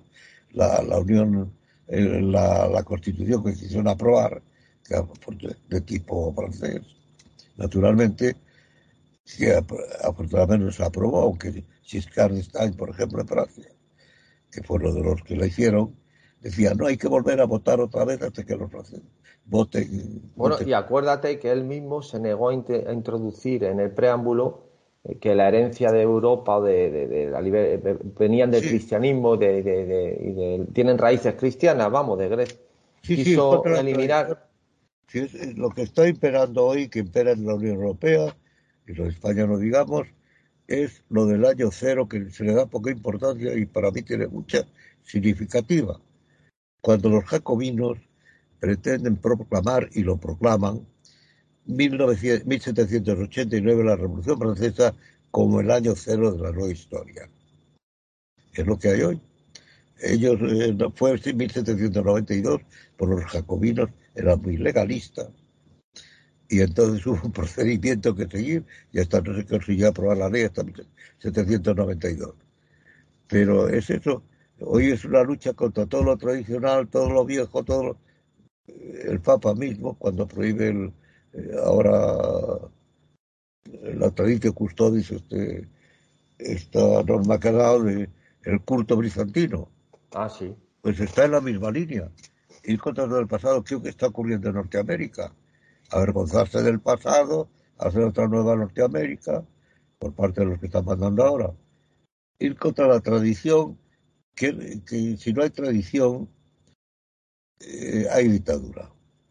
Porque el sentido común está hecho de tradiciones, a veces tradiciones vivas, no muertas que a veces hay cosas que sobran, de acuerdo, el sentido común pues puede también quedar retrasado. Pero lo que hay es una lucha contra el sentido común brutal, en todas partes. Con lo que he dicho antes, yo creo, eh, Dalmacio, que es la constitución material, o sea, el modo secular de vivir de un pueblo. Claro. Que, por, ejemplo, eso se explica muy bien en los conflictos que no dejan de ser psicológicos. Aquellos que se consideran laicos, que me parece muy bien, pero por un lado son incapaces de aceptar una renuncia a sus tradiciones y crean el bautizo laico. Pero eso como este delirio, esto es que no se entiende este, este todo. Lo que lo que hoy es eh, a lo que dice lo que hoy está imperando en la política, los gobiernos hoy generalmente todos nihilistas. Para mí, el símbolo del nihilismo, no cabe más, basta leer a Nietzsche, que Nietzsche es un pensador muy actual. No precisamente como se lo ha interpretado, sino en otro sentido. Hay por ahí un teólogo austriaco, eh, Eugen Visser, tengo aquí el librito, no sé si lo ves. Sí. Nietzsche, Serterer o Neuer, escribiste tú. Eh, Nietzsche, destructor o renovador del cristianismo, de la cristiandad, mejor, Marlita y el propio Urfo Baltasar, que son los principales teólogos, ya muertos, que tiene una, ha seleccionado textos de Nietzsche y lo presenta más o menos en el mismo sentido. En el mismo sentido de que son los grandes despertadores. Bueno, pues hoy, ¿qué impera? La voluntad de poder. El nihilismo. Y el nihilismo, yo creo que el símbolo es la, no, no ya que se autorice el aborto por un caso discutible de que si una violación, bueno, que si un bien enfermo, una que es muy discutible, eh, pero no, esto es que se proteja el aborto, se proteja la eutanasia, eso ya el nihilismo, la destrucción del humano. Porque si tú puedes abortar a un niño que que ya brinda la libertad, es un ser libre. Porque además en el cristianismo el, hombre es libre por definición. En la tradición cristiana. La verdad os hará libres. El, hombre el hombre cristiano o de cultura cristiana, no puede ser no creyente o... Sí, por, eso acuñó Gustavo Bueno, como otros muchos, como Oriana Farachi, la, la acepción de ateo católico. Sí, ateo católico, sí. Hoy los que eh, quizá los que mejor están defendiendo la tradición cristiana como tradición, no como porque ven que es la clave de la civilización europea, que es la más humana, la más creadora, la más histórica de todas las culturas. Dígase lo que quiera, civilizaciones. Son ateos. Michel Onfray en Francia. Michel Onfray es el ateo teórico del ateísmo. Pero ha fundado una revista que se llama Front Popular, Frente Popular, que, eh, que está defendiendo todo esto, de que, de que no puede ser, destruir la herencia cristiana no tiene sentido, que se va toda la porra. Pero la Unión Europea se quiere meter con Polonia, se quiere meter con Hungría, se quiere con estos países que están defendiendo, pues que no sea musulmana Europa y que tampoco quieran musulmanes la Unión Europea pero prefieren a los musulmanes a, a, la tradición cristiana. Por eso decía siempre, Por eso decía también siempre nuestro querido Antonio que para dar un paso hacia adelante habría que apoyarse la, había que apoyarse en la tradición. Claro. Es que lo que no tiene sentido, eh, que es un poco lo que creo que estamos ya para terminar, ir terminando esta emisión, lo que estamos eh, llegando a, concluir es que si, el, si creamos, como tú has definido, un mito del hombre nuevo, si creamos un hombre nuevo de la nada, ¿dónde tiene su asidero? O sea, decir, y si es el, entonces, ¿qué es una hoja al viento? ¿Qué es un, producto de, las ideologías o, del ecologismo de, o de qué? Es decir, es que ¿cómo se puede explicar eh, nada sin un pasado, sin una tradición? Esto es que es algo realmente increíble. Es un hombre manipulable. Exactamente. ¿Qué es lo que hay detrás? Es un poco la, la ideología, no sé cómo llamarlo, la voluntad de poder de Nietzsche. El que tiene poder se impone y el que tiene poder pues crea el hombre nuevo o crea, pues, hace leyes abortizas que, que le da la gana. Es la voluntad de poder. Hoy todos los gobiernos son nihilistas. Se juntan. Te voy a mandar un. Eh, sí, tengo tu correo, pero no lo uses todavía. Un artículo que estoy terminando, no. está sin terminar, pero lo digo porque es que eh, es para la academia. Sí, sí. Tenemos que hacer un artículo, un trabajo todos los años y tardará en salir no sé cuánto, pero si que te lo mando un poco por donde lo que pienso yo, que, que todos los estados son hoy nihilistas, o tienden a ser nihilistas. Y el Estado es que crea su propia religión. El Estado hoy lo Lo que no, todo el mundo critica al Estado. Eh, es decir, es el gran. Bueno, pero, pero ahí, por ejemplo, hay una cosa que me sorprende mucho y que lo he estudiado, lo, lo estoy estudiando también para un trabajo que estamos haciendo, eh, todas las obras de Gustavo Bueno, eh, Fundamentalismo Democrático, Panfleto contra la Democracia realmente existente, todo toda su doctrina y toda su escuela, sus seguidores, que aquí hemos tenido debates y en el, eh, por ejemplo, el último fue en por los 40 años de Constitución en el Ateneo, con gente de su escuela como Pedro Inso, Iván Vélez, estos son estatalistas a muerte. O sea, para ellos es el Estado o nada. Literalmente pero es probablemente por la confusión esta que hay entre gobierno y Estado. Un gobierno no necesita el Estado, pero el Estado necesita un gobierno. Ahí viene la confusión. Pero luego, aparte, la idea de nación para ellos es puramente, vamos a decir, eh, accidental, en el sentido de que la Constitución está ahí porque existe España, porque tiene una Constitución que así la reconoce eh, como una entidad, pues yo diría existente, como dicen ellos, realmente existente, pero nada más. O sea, la distinción entre soberanía, por ejemplo, atendiendo al poder eh, que tiene el Parlamento a través de la representación que le dan los ciudadanos, el control que debe tener sobre el poder el ciudadano para ser ciudadano y no súbdito, el origen de la dicotomía entre gobierno o entre Estado y nación, eso para ellos eh, no existe. O sea, la, idea de representación es únicamente que voten 8 millones al PP y 11 al, al PSOE. Para ellos ya, ya hay una representación por ese motivo. Es que es una cosa de loco. Bueno, es que yo creo que se obedece, que a mí me caen bien, los que conozco me caen, me caen bien. Hay alguno que incluso es marxista, pero es muy inteligente. Se llama Armesilla. También, también he hecho yo un par de programas con él, con Santiago Armesilla que es muy interesante, que he leído blogs nada más, no conozco otra cosa. Pero. Bueno, ahí, ahí tiene, eh, Daniel Mesía tiene alguna discusión sobre este tema, y es que, para no, aunque viene a cuento con. No menos me quiero extender hoy en este tema, que sería para otro programa, pero básicamente, Dalmacio, la tesis de Bueno, la tesis no, él afirma que no existe la libertad política, que es algo ideológico. La condición o la categoría de o el estado de libertad política, eso para él es ideología pura. Y, que la democracia procedimental, y de hecho en el libro Fundamentalismo Democrático cita a Antonio y pone un artículo de la razón donde habla todo este sistema del asunto de la representación del diputado, etcétera, etcétera, eso para él es puro humo. Eso para él no cambia absolutamente nada y hace la siguiente comparación a mi juicio con mala fe, con mala fe. Y es que compara eso con el fundamentalista que llama el termodinámico, aquel que cree en el móvil perpetuo de primera especie.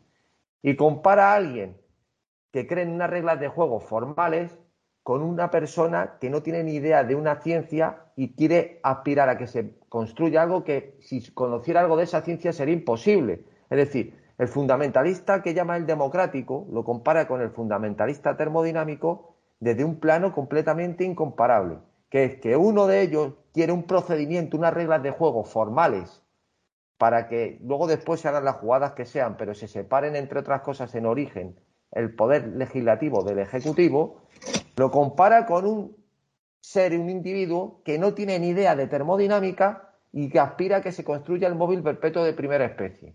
Y a eso le llama, o sea, una cosa que realmente me molestó y me pareció indigno de su inteligencia comparar estas, estas dos cuestiones. Eh, comparar a una persona ignorante en una ciencia, puesto que su propia ciencia le, le impide la regla de su propia ciencia que ocurra eso, con que unas reglas formales que existen, por ejemplo, en Estados Unidos, haya elecciones separadas del gobierno, de las presidenciales del, legislativo. todas estas cuestiones a ellos son pura filfa, son decimales. La libertad política para ellos, como, entendiéndola como en este caso no lo entendemos nosotros, que es, y tú también, que es la única que pueda haber, que es la libertad constituyente, que de alguna manera lo decía, no, lo dice Carl Smith en una polémica con Hannah Arendt, que dice que precisamente un periodo constituyente, una libertad constituyente, tiene que ser, para ser tal, tiene que estar fuera del derecho, totalmente fuera del derecho, porque si está dentro o condicionada por el derecho ya no es libertad constituyente. Y Hannah Arendt dice, de alguna manera, que ese tipo de mecanismo, de periodos, puede estar sujeto a la manipulación de ciertas personas, de ciertos cabecillas, y se le pone el ejemplo de la Constitución americana para rebatirla ese argumento y dice más o menos que eso fue como una carambola. Entonces, bueno, eh, son cosas que, por ejemplo, eh, ahí veo un escollo con ellos que, a mi juicio no conocen el derecho, no conocen. Eh, ese es el tema. ¿Qué es la diferencia entre, por ejemplo, Antonio, que era un jurista y además era jurista, y Gustavo Bueno, que era filósofo? Los filósofos se van por las ramas, pero el derecho que nace de la tierra, como decía Carl Smith. El gnomo de la tierra, sí señor. El gnomo de la tierra, Telus, Justísima Telus, que nace de la tierra, que está pegado a la realidad, es otra cosa. En cambio, el filósofo, pues tiene, es el fallo que yo le encuentro a todos ellos, que el jurista sirve el jurista por el pie en la tierra. El filósofo, pues tiende a irse por las ramas. Y yo creo que esa es la diferencia fundamental. Eh, a mí me parece, vamos, los libros de Gustavo Bueno, los que yo conozco, porque ya lo del materialismo, uno, dos, tres, cuatro o, doscientos, ya me, pierdo ahí, no me interesa mucho. Pero no, está bien intencionado y está bien. Y ha hecho un, gran, buen trabajo frente a lo que hay, ¿no? Pero adolece de eso de irreal. A mí el que más me gusta que es España frente a Europa, que habla un poco del imperio de generador, define la categoría de imperio generador, imperio depredador, que era un poco lo que, lo que te decía yo antes. Lo que hablabas tú, que es el que más me gusta. Y, luego, eh, desde el punto de vista del político, pues creo que, no confunde lo político de la política. Lo que decía Carl Smith, lo político lo relativo al Estado, la política es el Parlamento eh, esas categorías creo que no, que no las conoce o no la, y luego la escuela, la escuela suya, el desarrollo, aunque debo decirte que para mi sorpresa, uno de ellos ha escrito un libro que se llama La esencia del derecho, desde el materialismo filosófico. Eh, queremos traerle al programa. Yo he escuchado, se llama Luis Carlos Martín, yo he escuchado un parte de la conferencia de la presentación del libro, honestamente no he entendido mucho, porque lo hacen desde el planteamiento suyo del cierre categorial. Sí, Y luego creo que efectivamente se meten en una disciplina como es el derecho que creo que no, que no, honestamente creo que no es lo suyo. Pero mira, es lo mismo que Ana Arendt, que eh, mencionaste tú antes, sin Carrie Smith. Ana Arendt era filósofa, tenía más los pies sobre la tierra también, entre razones por sus circunstancias, su vida y todo eso pero Carl Smith era un jurista que sabía de todo, pero era jurista. Formación era jurista. Entonces la diferencia entre el jurista y la filósofa. también, no tan acentuada como en este caso, a mi entender, porque Harari tiene cosas bastante buenas, pero por ejemplo, el, el, libro de los orígenes del totalitarismo, pues parece que el totalitarismo es una constante, es como Popper, cuando dice que Platón era un, un totalitario ah, y Aristóteles un totalitario. Incluso Marx yo no creo que fuera un totalitario, aunque facilita las cosas, pero igual que podía ser Platón. No, Platón estaba hablando de la justicia ideal y otras cosas. Bueno, pues los filósofos, filósofos que tienden a irse, es el problema de la filosofía política. Si lo hace un filósofo filósofo, estamos en la utopía, fácilmente. Si lo hace alguien que sea eh, un jurista, toca ya tierra. Jurista, jurista y que la filosofía, la, la política en realidad, pues es que eh, es muy sencilla, son cuatro cosas. No, no tiene objeto siquiera. Lo, lo político, que, ¿qué puede ser el objeto de la política en un momento dado? Pues el vuelo de una mosca que, que a lo mejor eh, pica uno en una taberna, exagerando, como decía, pica uno en una taberna una mosca, mata la mosca y allí un ecologista dice han matado la mosca, no sé qué, se lían, se enfadan, se dividen los que hay en el, en el bar, salen a la calle, empiezan a eh, trifulcar de estas, se convierte a lo mejor, la trifulca llega más, se convierte en un problema político, como la Revolución Francesa. La Revolución Francesa, yo estoy casi eh, seguro de que empezó en el famoso motín de rebelión, de que un que se le ocurrió a un, no me acuerdo qué era, me parece que, era, que tenía un, negocio de, metales, me parece que hacía Cuba, no sé más cosas, se le ocurrió decir que, que los, en broma, que los asalariados, bueno, que había que pagarles, que había que tener trabajando las horas que fuera, y, que, y parece que lo dije en broma. Bueno, se convirtió en una discusión. La discusión llegó a más, intervino, salvó un gran follón, porque además los parisinos estaban en aquel momento en una mala situación económica y los que no tenían dinero lo pasaban muy mal. Salvó un gran follón, intervino la, la Guardia Real, mató a no sé cuántos y entonces ya empezó a dividirse y, y hay historiadores que se tienen que fue, bueno, entonces, y fue así eh, por motivos la, la, la, la, guerra de la independencia. ¿Cuándo empieza? Sí, con los fardos de, de, Boston, sí. La pobre mujer que se le ocurre decir cuando están llevando a Francia al infante don Antonio, que se lo llevan, que se lo llevan. Ahí empezó. Ah, me estaba hablando, perdona, este, persona, me estaba confundiendo con la, ahora con la guerra americana. Sí, pensé que te aludías a eso, a la que vamos, que en Estados Unidos, atendiendo al tema de las revoluciones, eso lo dice mucho, eh, no sé qué historiador lo dice, no recuerdo el nombre, que si nosotros miramos bien, la guerra, por ejemplo, de independencia americana, los motivos son infinitamente más pequeños con la guerra que hubo aquí, la guerra civil. Pequeñísimo. Eso fue una, realmente una cosa insignificante. no taxation without representation. Sí, sí, sí, sí. Y ya está, lo, dijo alguien tal y se empezó la gente a caer en la cuenta, pues es verdad y tal, que muchos no sabían ni siquiera lo que era la representación, no, sabían que no pagan impuestos. y se lía la cosa y se convierte. Empieza así, por eso quiero decir que la política no tiene objeto. Esto lo, explicaba bastante bien un, un jurista español de derecho constitucional, este, ahí, ¿cómo se llama, hombre? Yo además le conocía que catedrático en Murcia. Eh, tengo por ahí el libro, que una introducción a la política que está muy bien. Ay, Hernández, pues no me acuerdo cómo se llama. Dice, que no tiene objeto la política. La política tiene un objeto, tiene objetos formales, cuidado. Sí, la lucha por el poder, sí, la lucha por el poder. No, el formal, eh, sí, la lucha por el poder, la organización del poder, todo eso. Pero que luego no tiene objeto concreto, que la política normalmente, eh, un gobierno en una situación normal no lo nota nadie, que es un gobierno. Lo que pasa es que estamos desde la Revolución Francesa eh, Esto lo explica bastante bien Monerot, refiriéndose después de la Revolución Rusa, que continúa la francesa, el revolucionarismo, que es la característica de nuestra época. Bueno, tú dices que, en, Europa, esa es una tesis tuya, Dalmacio, que en Europa hay un, periodo, o estamos en un periodo latente prerevolucionario. Sí, bueno, eso no es mío, ¿eh? Eso o, lo, o, lo, o, lo, o lo, copiado, Se lo he copiado en Rotterdam. me parece que lo digo en algún sitio, pero copiado en Rotterdam. No, me lo he inventado. El mérito no. El mérito puede ser, pero el mérito.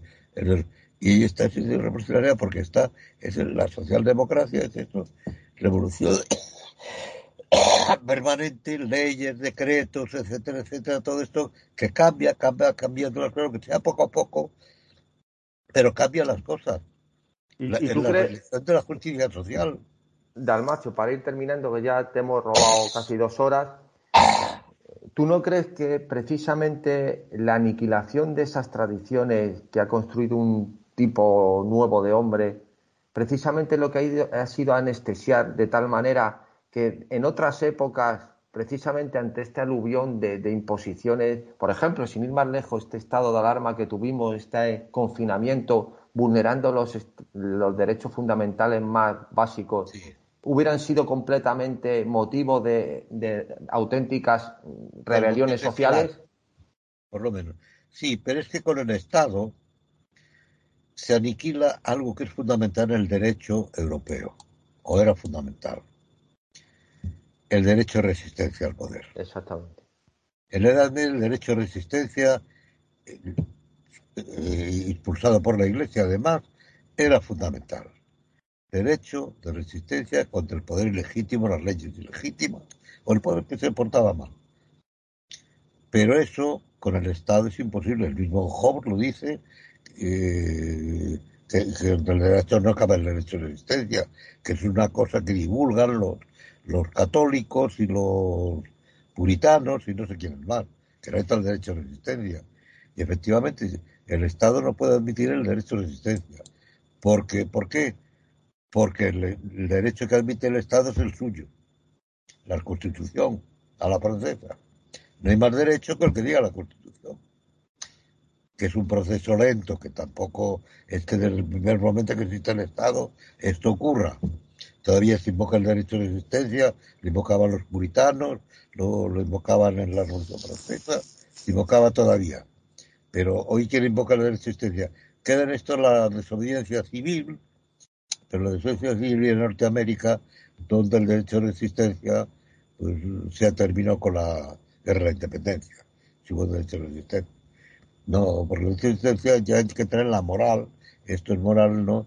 Y hoy bueno, eso no, no cuenta para nada. Es que hoy el derecho, yo he publicado ya un par de artículos por ahí, que el derecho prácticamente no existe ya. Cuando tú no puedes saber lo que está bien o mal jurídicamente, la ignorancia del derecho no excusa su cumplimiento, el derecho está liquidado. ¿Quién es el derecho?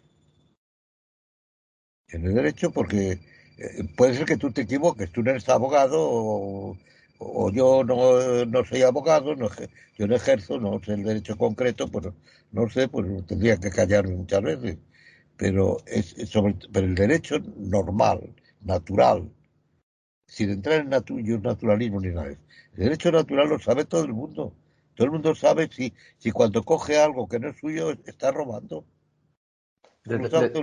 si que lo diga una ley. de todas formas, eh, Dalmacio, yo creo que aparte de eso, eh, eh, por ejemplo, el derecho deja de existir, por ejemplo, con lo que acabamos de ver del secesionismo catalán. Cuando la voluntad de cumplir las normas no se ejerce por el Estado, no hay derecho. Eso lo decía Antonio. Es decir, una norma que no se cumple es mejor que no exista. Es mejor que no exista, al revés. Porque precisamente el no cumplimiento lo que hace es motivar o arengar o incentivar precisamente a que no se cumpla. Alienta al que lo quiere cumplir.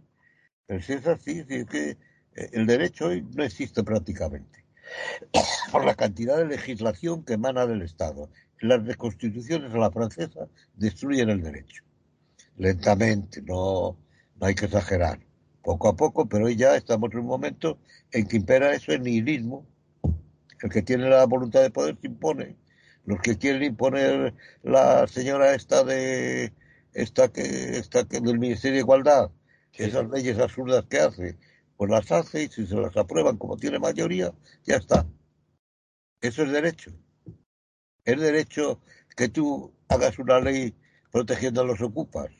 El derecho se basa en la propiedad, en definitiva. El derecho es el derecho de propiedad y luego los derechos de la persona, claro. El derecho de propiedad. Pero eso, es la obra de Yering, la lucha por el derecho. La lucha Antonio la, explica, sintetizando algún ejemplo, que al final la lucha por el derecho se convierte en la lucha por quien tiene el BOE. Es decir, al final el que tiene el BOE es el que tiene el derecho. En estos tiempos sí. En esto, hablando de eh, eh, lo que se ha convertido actualmente. Es decir, eh, que es realmente de alguna manera la ausencia del derecho, porque eso sería la, norma o la ley, pero no el derecho, como tú dices. No es el derecho. Eso es el derecho. El derecho, además, hay los tres principios del derecho romano que yo sigo creyendo, que es el derecho. El primero, el honestum vivere. Honestum vivere significa electos, que es en lo que se basa la vida de los pueblos. La costumbre lo que hace, lo que hace un pueblo, es la costumbre colectiva. Que no es que las cumple mejor o peor, igual que el católico o el budista, pues bueno, lo, lo es, pero todo el mundo tiene sus debilidades. Pero, pero es que es, es lo que se basan los jueces al juzgar, por eso el juez interpreta la norma, o debe interpretarla, ateniéndose a la ley, claro que haya, pero teniendo con la interpretación electos, electos que es la moralidad colectiva existe inmoralidad colectiva cuando se enseña a los niños a que pueden decir, o a los mayores. Yo ahora mismo te digo que, soy, que soy mujer y, como me lo discutas te denuncio. Y te, y te cascan a lo mejor. Eso es derecho. Cuando es mi voluntad la que se impone, porque al mismo tiempo el totalitarismo se conjuga con un individualismo. Y hoy todos los estados son totalitarios. Spiderman los llamaba eh, liberales, para indicar esto de que tú y yo estamos hablando aquí, no como en la Unión Soviética, impensable, en un régimen en Cuba. O en Corea del Norte es impensable la conversación que tenemos. Otros por ahí, en sentido contrario. Me da igual. Es imposible. Hay, hay una cosa que dice Savigny que luego hay que alargarlo porque no queda ahí. Luego él profundiza, pero él, la tesis suya es que las pautas que van repitiendo los hombres de comportamiento y que luego son reguladas por el derecho, él dice que es a la inversa, que esas pautas se van repitiendo por los hombres porque hay una conciencia interna desconocida, no se sabe por qué, el Fall Guys, que hace que se hagan de esa forma, que es lo que llama la génesis secreta del, del derecho. Luego él no queda ahí porque luego dice que todo eso debe al final pasar por el tamiz del jurista y debe ser el jurista el que el que pero bueno que esa idea de que de, que de que eh, eh, los hombres de alguna manera eh, de manera natural saben lo que está bien o mal cuando se cuando repiten una serie de pautas yo yo participo de ella la conciencia del bien y del mal que eso públicamente lo da el etos de los pueblos, que lo que configura un pueblo, lo que configura a una nación es el etos, que el etos admite incluso la diversidad de religiones, porque lo que está detrás de todo ello es siempre la religión, la que sea. La religión es la que fija el etos que hay que luego se separa o no se separa del etos, lo cumple o no, pero en el pueblo sigue vigente ese etos. Es un concepto que se pasa por alto. Hay un libro que en cierta manera a mí me parece el más importante de Hegel, que es la, eh, el sistema de electricidad. El sistema de electricidad es un libro pequeñito que la electricidad, yo, pero lo, era por eso, porque a mí me parecía que era que es clave el sistema de electricidad, más o menos como lo decía Hegel, pero bueno, se puede matizar. Sobre los conceptos siempre se puede especular. Pero más o menos el etos, que es lo que se cuenta, España es una nación porque hay un etos común, aunque el etos a lo mejor muy concreto y muy particular de los catalanes sea tal en ciertas costumbres ya secundarias o menores, el de los andaluces igual. Pero eso, eso me hace mucha gracia porque si tú coges a Italia, por ejemplo, o, Alemania, eh, figúrate que Alemania tiene que crear, Savigny, el concepto también de Sonderweg, de camino atípico, para, para darle fundamento a la, idea de nación eh, ya de Alemania, configurarla amparándose en la cultura, eh, nada menos que en la cultura griega, desde, como aspiraban Holderlin y todos los románticos porque querían buscar una argamasa para darle fuste a esa nueva nación, que no sabían cómo. Es que él tenía el problema ahí de que Alemania, lo decía muy claro, es una nación cultural. Que eso es de Fichte. Pero no es una, nación Sí, pero no es una nación política. ¿Por qué? Porque no hay un Estado. Exactamente. Un Estado que sería un gobierno unitario, porque Alemania, si es que Alemania quedó reducida a 300 principados, estados, etcétera, 300. Después de, la del Tratado de la Paz está ahí de 1448, 1648, la Paz de Westfalia. Westfalia, sí. Luego Napoleón hizo una cierta reducción con la Confederación del Rin, etc. Pero sigue habiendo muchos estados, señorías, ciudades libres, como en la Edad Media, más o menos. No se adaptaba a los tiempos modernos cuando todos los de una cultura parecida quizá unificada por el idioma, hablaban francés, más o menos, y había unas fronteras más o menos naturales, formaban la nación francesa, la nación alemana, con su gobierno particular cada una, pero no son gobiernos pequeñitos. Ese es el problema de Alemania. El de Italia lo mismo, que también era una cantidad de ciudades libres, ducados, etcétera. Pero el etos italiano era muy claro, que había una eh, un sustrato común, sí. Claro, igual que en Alemania, un sustrato común, aunque no fueran católicos y otros protestantes, había un sustrato común. También por la historia, pero determinada por la religión. Esa, es la tesis, esa es la tesis de Huntington, eh, que tiene en su libro ¿Quiénes somos? que dice que el sustrato común de las colonias americanas es el protestantismo. Sí. Es la religión larga masa que une a, gente en, principio o a nacionalidades tan heterogéneas. Porque ahí había holandeses, eh, irlandeses, de, todo tipo, alemanes. Alemanes son los, principales, la masa de la población norteamericana, antes del flujo luego de italianos y de, eran alemanes. Si en Norteamérica se habla el inglés por el voto de un alemán, porque en Norteamérica que no hay idioma oficial tampoco. Hay, bueno, es otro tinglado jurídico, hay otro sistema jurídico, pero prácticamente no hay idioma oficial. Lo que pasa es que es de la mayoría porque se decidió redactar las constituciones todas las leyes en inglés por el voto de un alemán que tengo el nombre por ahí, pero no me acuerdo. Que me pareció el inglés, no sé por qué razón, no, la razón no lo sé. Eh, son cosas de esas que se van haciendo con la historia, en el sentido de ser Ortega un plebiscito común, poco a poco, que se va haciendo, que es lo que quería decir Ortega, y que luego pues ahí metió la pata porque lo han utilizado para, para todo, pero y que luego, como decía esto muy bien, luego rectificó porque veía que lo estaban utilizando los, nacionalistas y compañía, los separatistas y compañía. Y, y esos son electos. Y hoy, incluso él hablaba en su discurso en Berlín, ¿cómo se llama el librito? No me acuerdo, pero bueno. Decía que hay un etos europeo, que hay en ese sentido una nación europea, nación de naciones, que está bien, bien aplicado, porque todas las naciones europeas proceden de la disolución del Sacro Imperio. Sí.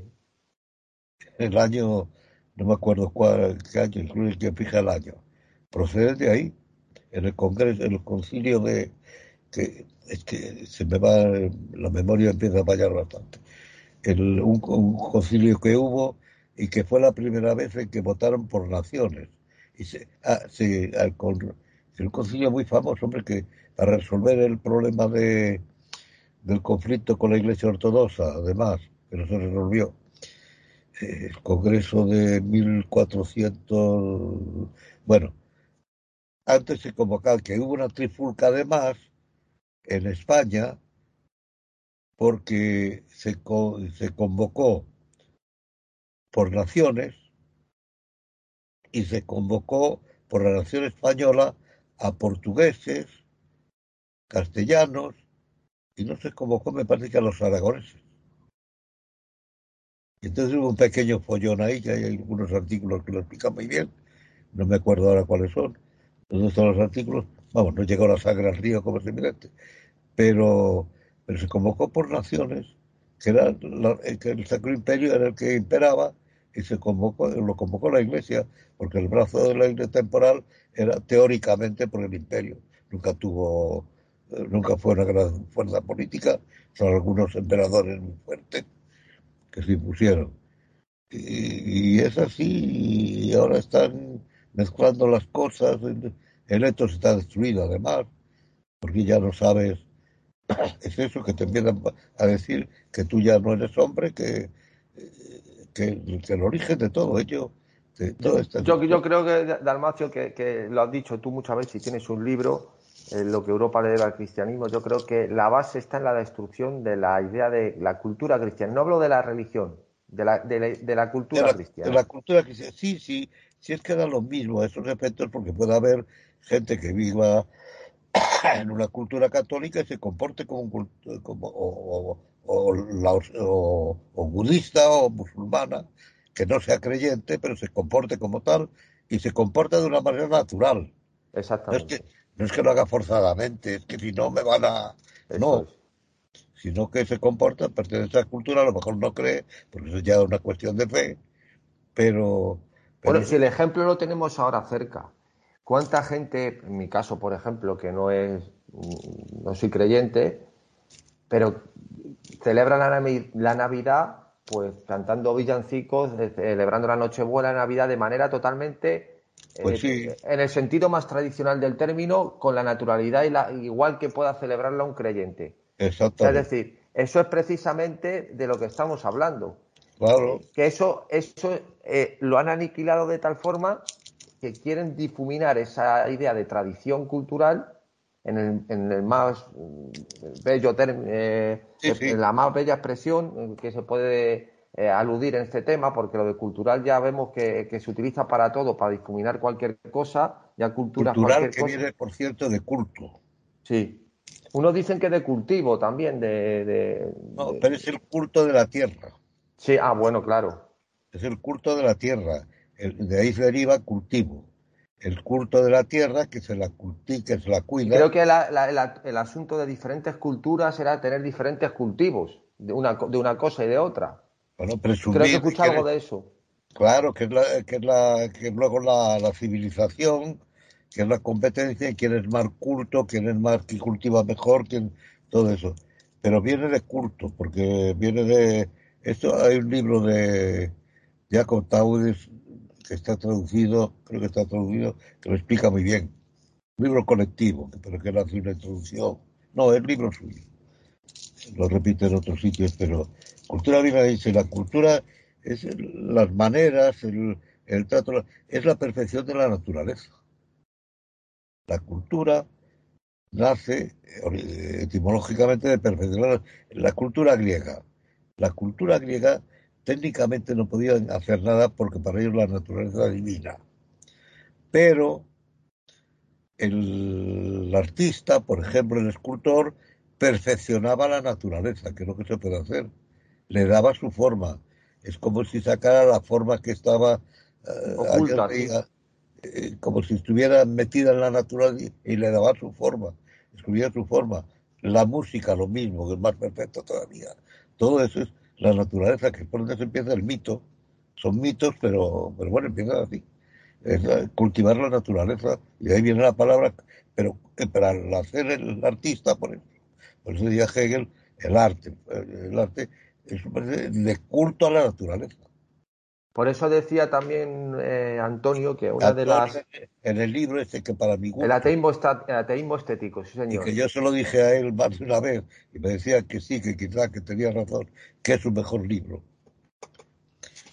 En el sentido no político, ya exactamente. Sí, ¿Dónde llega, no? La conceptual, el sentido conceptual.